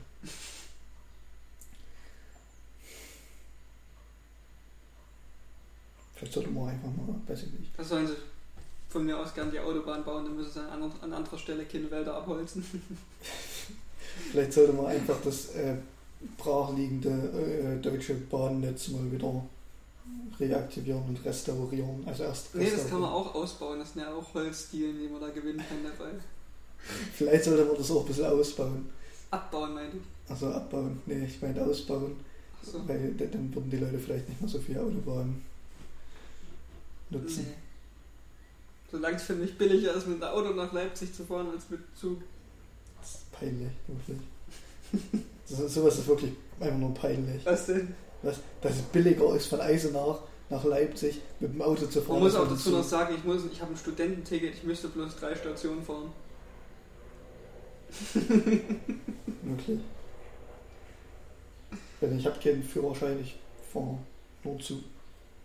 Ich habe mir das auferlegt. Aber ist trotzdem. Aber du kannst ja als Student eine Bahncard günstig, vergünstigt Ja. aber nach, erwerben. nach äh, Chemnitz fahre ich halt nur bis Narsdorf. Also von Chemnitz nach Leipzig muss ich nur bis Narsdorf bezahlen. Und dann fährst du schwarz. Halt auch. Dann fahre ich mit Studententicket, also so. mit, mit Studentenausweis. Vielleicht sollte man einfach mal einen Studentenausweis einführen, mit dem man in ganz Deutschland fahren kann. Vielleicht sollte man einfach sich generell mal überlegen, ob man öffentlichen Nahverkehr, also wirklich Nahverkehr, kostenlos macht. Und Ich würde jetzt sagen, dass Eisen nach Leipzig nicht unbedingt Nahverkehr ist. Öffentlichen Nahverkehr kostenlos macht und öffentlichen Fernverkehr so sehr vergünstigt, dass du, weiß ich nicht, für 15 Euro durch ganz Deutschland fahren kannst an einem Tag. Weiß ich nicht, Tagesticket, Ich würde sagen, 15 Euro oder so, würde ich, fände ich geil. es gibt ja schon dieses für 21 Euro. Aber es geht irgendwie Aber kannst du nicht damit- nur und bloß für die Regionalbahn. Genau. Vielleicht sollte man auch einfach die Deutsche Bahnpreise an Flixbuspreise koppeln. Nee, Doch, vielleicht sollte man Flixbus einfach verstaatlichen. Flixbus war mal verstaatlicht. Hm. Deswegen hieß es Postbus. Also indirekt. Verstaatlicht. Vielleicht sollte man auch die Deutsche Bahn einfach mal wieder verstaatlichen. Hm. Vielleicht ist Dann würde vielleicht die Deutsche Bahn auch nicht versuchen, mit LKWs Gewinn zu machen.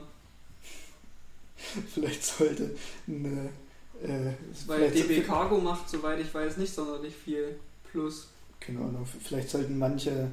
Das lukrativste ist, glaube ich, derzeit DB Schenker und DB Schenker ist dafür da, Logistik mit LKWs zu betreiben. hm, Und die haben auch in Osteuropa sehr, sehr schöne große Verteilerzentren gebaut. Wo dann osteuropäische Fahrer zu Dumpingpreisen in einem deutschen Bahn-LKW fahren. Sympathisch.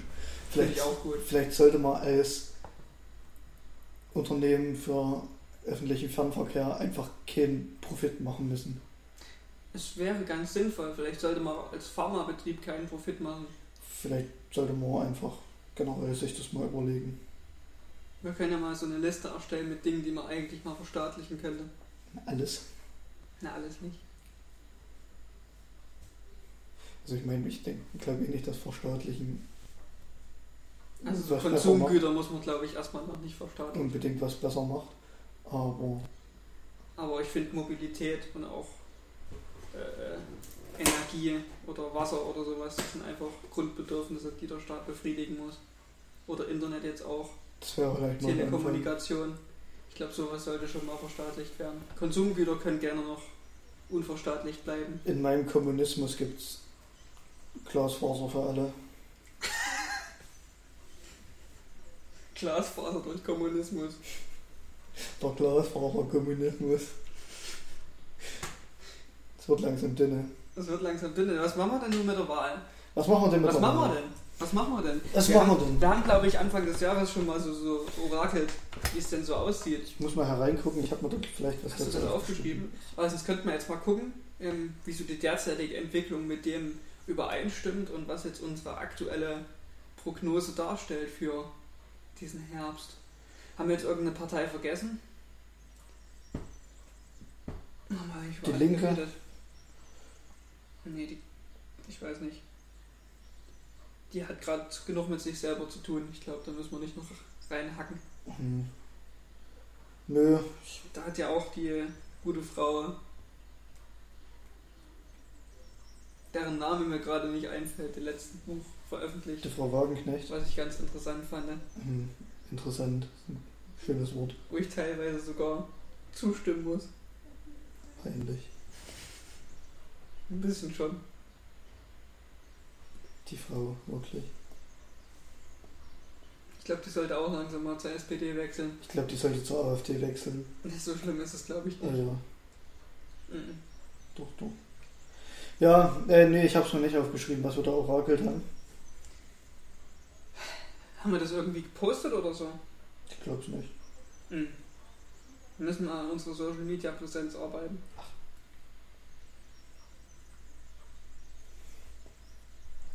Na gut, aber was orakelst du? Ich orakel Grüne und Union fast gleich auf. Vielleicht Grün ein Prozentpunkt besser. Bei wie viel ungefähr? Weiß ich nicht. So viel, dass es für eine Regierung reichen würde. Für Schwarz-Grün Hm. könnte ich mir vorstellen. Vielleicht auch Schwarz-Grün-Gelb oder sowas. Jamaika. Jamaika. Nee. Ja, Lieber, kann besser, lieber besser falsch regieren als richtig regieren. Also ich könnte mir Jamaika, ich könnte mir vorstellen, dass sie es nochmal versuchen. Denkst du, Hm, dass das Trauma überwunden werden kann? vielleicht. Dann wird wieder rumgelindert. Dann wird rumgewindert. Obwohl so die Grünen und der FDP, weiß ich auch nicht. Obwohl, das Das passt wird- schon. Also ich denke der SPD, die, die. Die Grüne und der FDP passt aber auch schon irgendwie zusammen. Hm, Das passt schon. Ich weiß nicht. Ich habe jetzt, ich hab jetzt nicht das Gefühl, dass die Grünen so, Also ich denke, so wirtschaftsunliberal sind. das stimmt. Äh, der SPD wird keine Regierungsbeteiligung Beteiligung haben. Hoffentlich. Hoffe ich. Und Außer, wenn man nach dem sächsischen Modell geht, vielleicht. was ist das sächsische Modell? Achso, Schwarz-Rot-Grün. Hm. Hm, Fände ich jetzt aus persönlicher Sicht nicht ganz so gut. Wenn man dann wieder bloß so der Lückenfüller irgendwie wäre für eine Koalition. Das stimmt. Und Schwarz-Rot-Grün, ja, aber Schwarz-Rot-Grün könnte eigentlich auch sein. Aber ich, nee, ich denke Schwarz, also Jamaika ist äh, wahrscheinlich, aber ich denke SPD, ich weiß nicht, ob die sich nochmal erholen. dann wird es wieder eine große Koalition. Hm. Oh, also ich glaube im Endeffekt sowieso egal. Im Endeffekt ist sowieso egal. Cannabis legalisieren finde ich schön. Denkst du, das wird was? Da habe ich schon ein bisschen Hoffnung. In beiden Fällen. Hm? Also, ich glaube, solange, Also wenn, wenn der SPD mit CDU da noch dabei wenn ist. der SPD mit regiert, habe ich da weniger Hoffnung als der wenn der SPD ist doch FDP. nicht, äh, ist doch nicht dagegen. Ja, weiß ich nicht, ich habe irgendwie das Gefühl, dass sie sich da, dass sie sich immer der CDU unterordnen. Ja, weil sie der kleine Koalitionspartner sind vielleicht. Das sollen sie mal nicht so haben. Wir wissen, Und du, dann wir wissen du ein Gesetz durchbekommen. Ja, ja, nee, ich we- weiß schon, aber ich meine, dann, dann stimmt man aber mit der CDU gegen irgendwelche transfeindlichen Gesetze und dann heult man rum, wenn so LGBTQ-Verbände sagen, ja, sorry, aber es war halt ziemlich scheiße jetzt von euch. Naja, so eine Koalition funktioniert halt nur, wenn man ein bisschen. Ja, natürlich, wenn man so ein bisschen, aber ich meine, es gibt halt auch Punkte, da kann man einfach mal sagen, sorry, aber Es nee. gibt aber auch Punkte, wo die CDU keinen Spaß versteht und dann so eine Regierung vielleicht auch auseinanderbricht. Ja, und? In drei Monaten sind Bundestagswahl, das hätte niemandem wehgetan. Doch, Nämlich? Weil jetzt erst die Lockerungen kommen und dann die, dann die Prozente besser werden. Naja. Ja, das ist meine Prognose. Ich, ich vermute Jamaika. Das ist, denke ich, eine. Cannabis-Legalisierung. New York hat ja auch Cannabis legalisiert. Mhm. Es wird langsam mal Zeit. Ja, da, da, da würde ich mich freuen. Für alles andere habe ich wenig Hoffnung, aber Bisschen Gärtnern. Gärtnern. Habe ich schon überlegt, da müsstest du eigentlich sofort anfangen, hier irgendeine so eine Cannabis-Kette aufzubauen. So wie Starbucks, So, so für, Starbucks. Starbucks für Cannabis. Wo du dann so deinen Namen auf den Joint geschrieben kriegst oder so.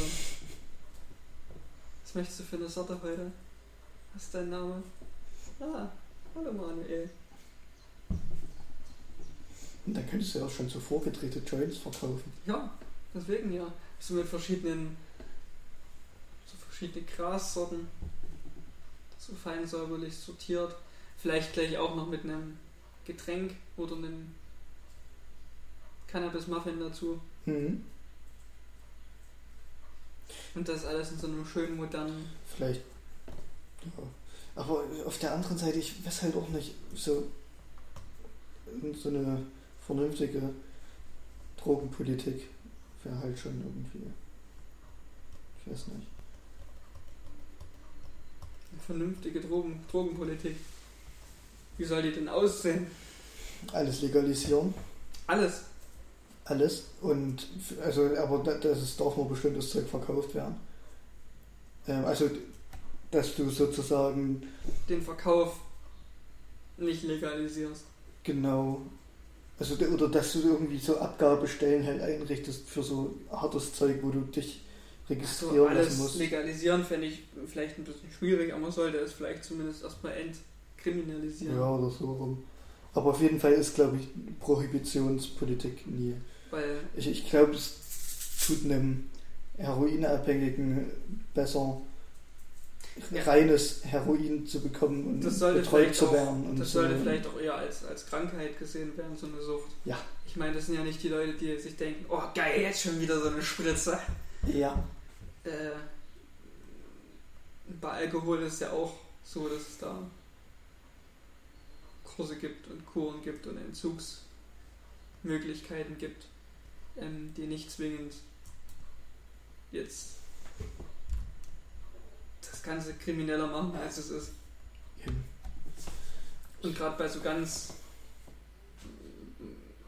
bei Drogen in eine Abhängigkeit zu rutschen, ist ja teilweise noch leichter als bei Alkohol oder ähnlichen Dingen. weil Alkohol keine Droge ist. Alkohol ist keine Droge. Also, nee, aber in, dieser, in diesen ganzen Tabellen Und steht Brokkoli Alkohol. auch.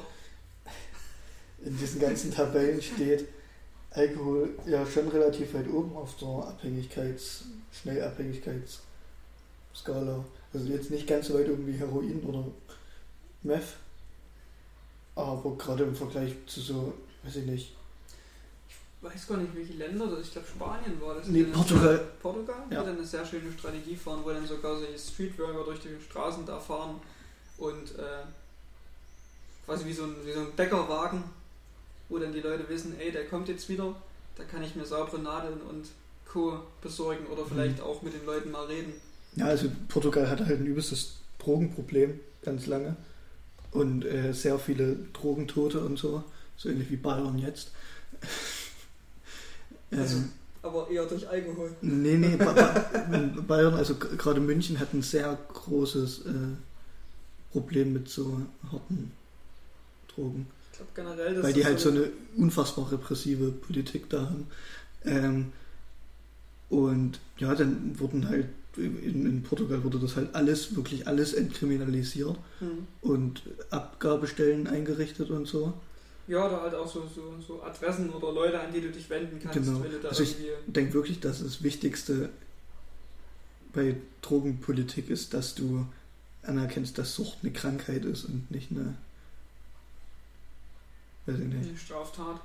hm, Das, Klar, das sind illegale Substanzen, wenn man die konsumiert, begeht man eine Straftat oder wenn man die hat oder herstellt. Aber Wenn man die konsumiert nicht. Konsum ist in Deutschland immer legal. Das ist so. Du darfst alles zu dir nehmen in Deutschland. auch Play-Doh-Knete. Auch Play-Doh-Knete.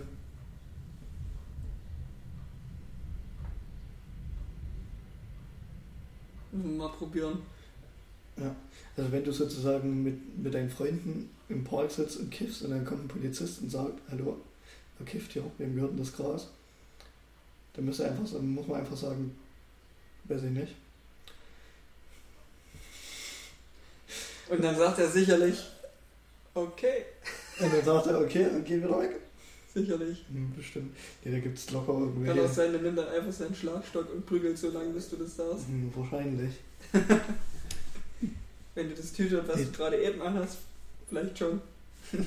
Auf meinem T-Shirt steht bei Nazis wird abgedrückt und da sind zwei Kameras oben drüber in so einer Antifa-Flaggen-Konstellation abgebildet. Das ist ein sehr, sehr lustiges T-Shirt.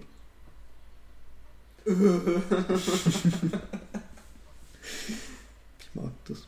Ja, willst du noch eine Prognose zur Bundestagswahl abgeben?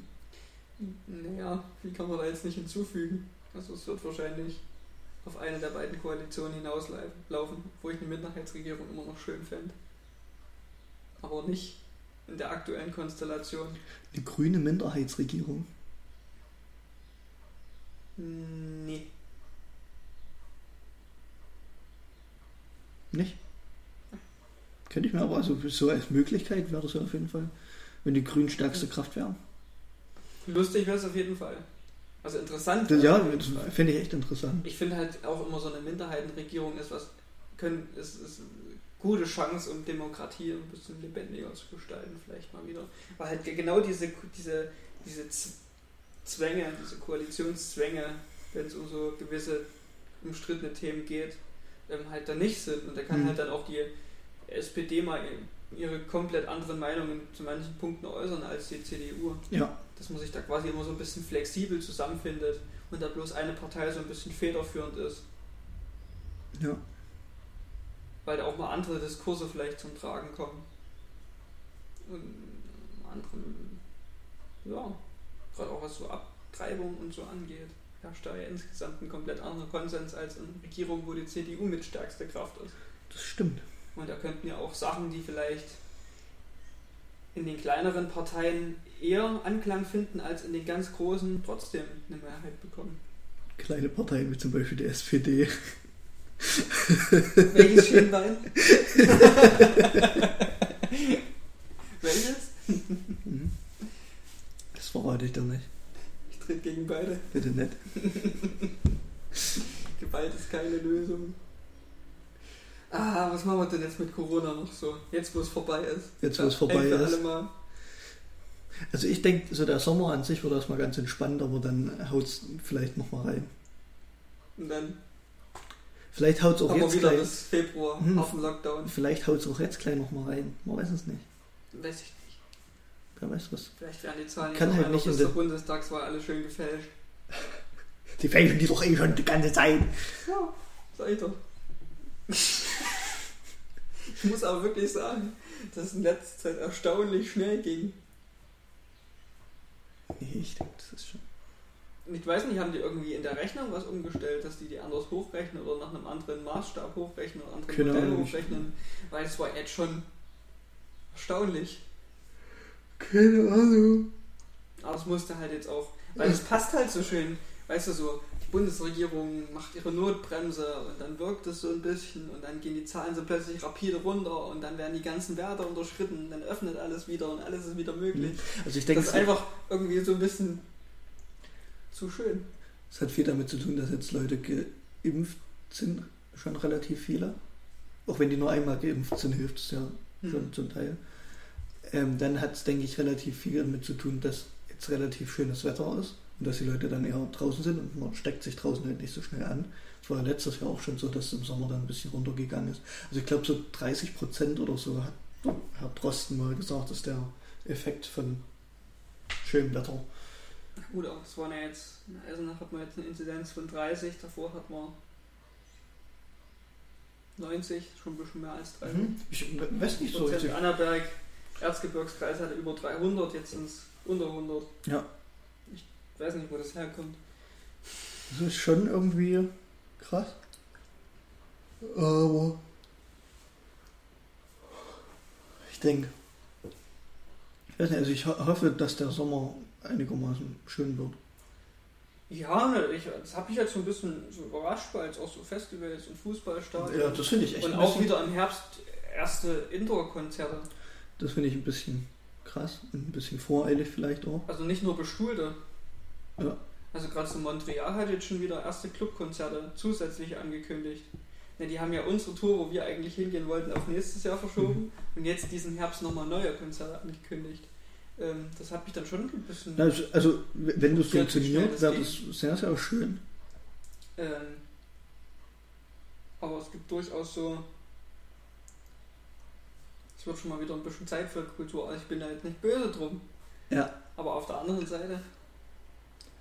Ich würde mich auch mit einem Sommer abfinden, in dem man einfach im Park sitzen kann und weiß ich nicht. Ich glaub, Vielleicht mal im sitzen Urlaub, kannst du Dorf. auch. Ja, aber ich, ich meine, so auch mal nachts im Park sitzen, wenn nicht gerade Ausgangssperre ist. Das ist, das ist schön, wenn es geht. Aber Mhm. die Ausgangssperre ist sowieso eine Sache, die nicht auf rationalen Wege erklärbar ist.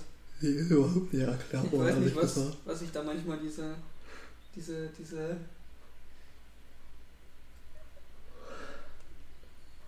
im Schnitt wahrscheinlich 60-jährigen CDUler denken, was da nachts in den Parks abgeht. Ich weiß es nicht. Ich bin nur gestern Nacht im Park. Haben Leute gefragt, wie Rindenmulch schmeckt. Gut, da war schon ordentlich Party im Park. Ja, da war schon Party. aber, aber es war jetzt aber trotzdem. es ist jetzt auch nicht die ganze Welt Leipzig. eben. Und es ist jetzt auch nicht immer schönes Wetter. Und es ist jetzt auch nicht immer vorher ein übelst langer Lockdown gewesen, wo Leute einfach jetzt auch mal rausgehen. ich meine, die, die Leute Nachts. Haben ja, ich weiß nicht, war halt draußen. Die Leute haben ein bisschen rumgesoffen. Aber ich fand es irgendwie ganz Also, schön, mal glaub, mit, mit am- anderen Menschen zu kommunizieren. Ich glaube, am Tage sich in der Fußgängerzone irgendwie in der Innenstadt anzustecken, ist wesentlich. Die Wahrscheinlichkeit ist da wes- wesentlich höher, als es nachts um drei zu tun. Im Park. Im Park oder auch in der Innenstadt. Das stimmt. Also wenn ich bei mir durch die Karlsstraße laufe, tagsüber da sind dort tausende Menschen. Gibt Nachts überhaupt so viele Leute in dort Eisenach? doppelt so viele Menschen. Das ist echt so krass. Was? Mit Menschen. Da ist schon viel los. Hm. Gerade diese Woche jetzt, dadurch, dass die Cafés alle wieder aufhaben, da stehen halt jetzt, was man jetzt die ganze Zeit nicht so hat, dass da überall so Tische draußen stehen auf den Plätzen und so und da übelst viele Leute wieder unterwegs sind. Ich habe auch, ich wusste gar nicht, dass so viele Leute dort sind. Jetzt kommen auch langsam die Touristen wieder so Hm. äh, nach Eisenach. Wird schon richtig voll. Ja, aber ich finde es auch irgendwie schön, dass das Leben wieder ein bisschen losgeht. Ja, aber da, da war ich schon leicht überfordert diese Woche, Hm. muss ich ehrlich sagen, mit so vielen Menschen. Hm. Ich habe mich daran gewöhnt. Ohne Menschen. Jetzt sind die alle wieder da. Naja, Das wird auf jeden Fall noch lustig werden, was dann so nächsten Herbst und Winter passiert. Ob hm. das halt jetzt wirklich bloß bis zur Wahl ganz gut geht. Mal sehen. Und es danach wieder Restriktionen gibt. Ich bin gespannt. Und müde. Und vor allem, wie wir das dann mal so in 5, 6 Jahren bewerten werden. Da bin ich auch sehr gespannt drauf. Also ich wäre schon ganz froh, wenn Corona jetzt vor meinem Studium mal zu Ende geht. Ja. Weil so ein bisschen nachts im Park sitzen oder sich mal nachts mit Leuten treffen oder einfach mal ein bisschen Studentenleben. feiern gehen. Ähm, ist mir als Dualstudent zwar nicht ganz so vergönnt, aber ab und zu kann es schon mal sein. Eben. Ich denke. Hast du noch irgendwas auf dem Herzen? Wir könnten mal wieder ein bisschen öfter Podcast machen. Das ist wahr. Ich weiß nicht, wie lange ist das letzte Mal her, dass wir. Das, das Nee, ich meine, also als wir uns bei dir getroffen haben, die verlorene Folge. Die verlorene Folge, die ist vielleicht jetzt fünf Wochen her. Ja, ich denke so ungefähr. Fünf Wochen ungefähr. Das war ja immer so der zeitliche Rahmen. Genau, also das haben wir bisher ganz gut eingehalten, aber wir müssten es halt jetzt auch noch schaffen, die Folgen, die wir aufnehmen, hochzuladen. tatsächlich zu veröffentlichen. Das stimmt. Das ist nämlich gar nicht so leicht. Und die letzte Folge, wann ist die gekommen? Ich gucke schnell nach. Am 16. Januar. Am 16. Januar, das ist schon eine ganze Weile her. Das Jahreshoroskop, gleich nach dem großen Brei. Der große Frei. Der große Brei. Das war der Jahresabschluss-Podcast. Wie wollten wir diese Folge, 2020. Folge nennen? Ab, Ähm, Abwrackprämie für supranationale Organisationen oder so? Achso, für Staatenbünde. Abfra aber ab, ab, ab, Abwrackprämie für Staatenbünde. Ich denke, das ist ein guter Titel. Vielleicht ist die Folge auch anders, weil uns noch was anderes eingefallen ist. Oder halt einfach die kleinste Keimzelle der Revolution. Ist es SPD, ist eine SPD Ortsgruppe. Dann Okay. lasst euch eure Maikäfersuppen schmecken. Ja, guten Appetit. Ähm, schlaft schön oder habt noch einen schönen Tag. Ich habe euch lieb. Macht's gut. Bis in einem halben Jahr. Tschüssi. Es wird erstmal Chips gegessen. Der ist von Chips reingefressen. Oh, Uh. wir haben gar nicht so lang gemacht. Oder?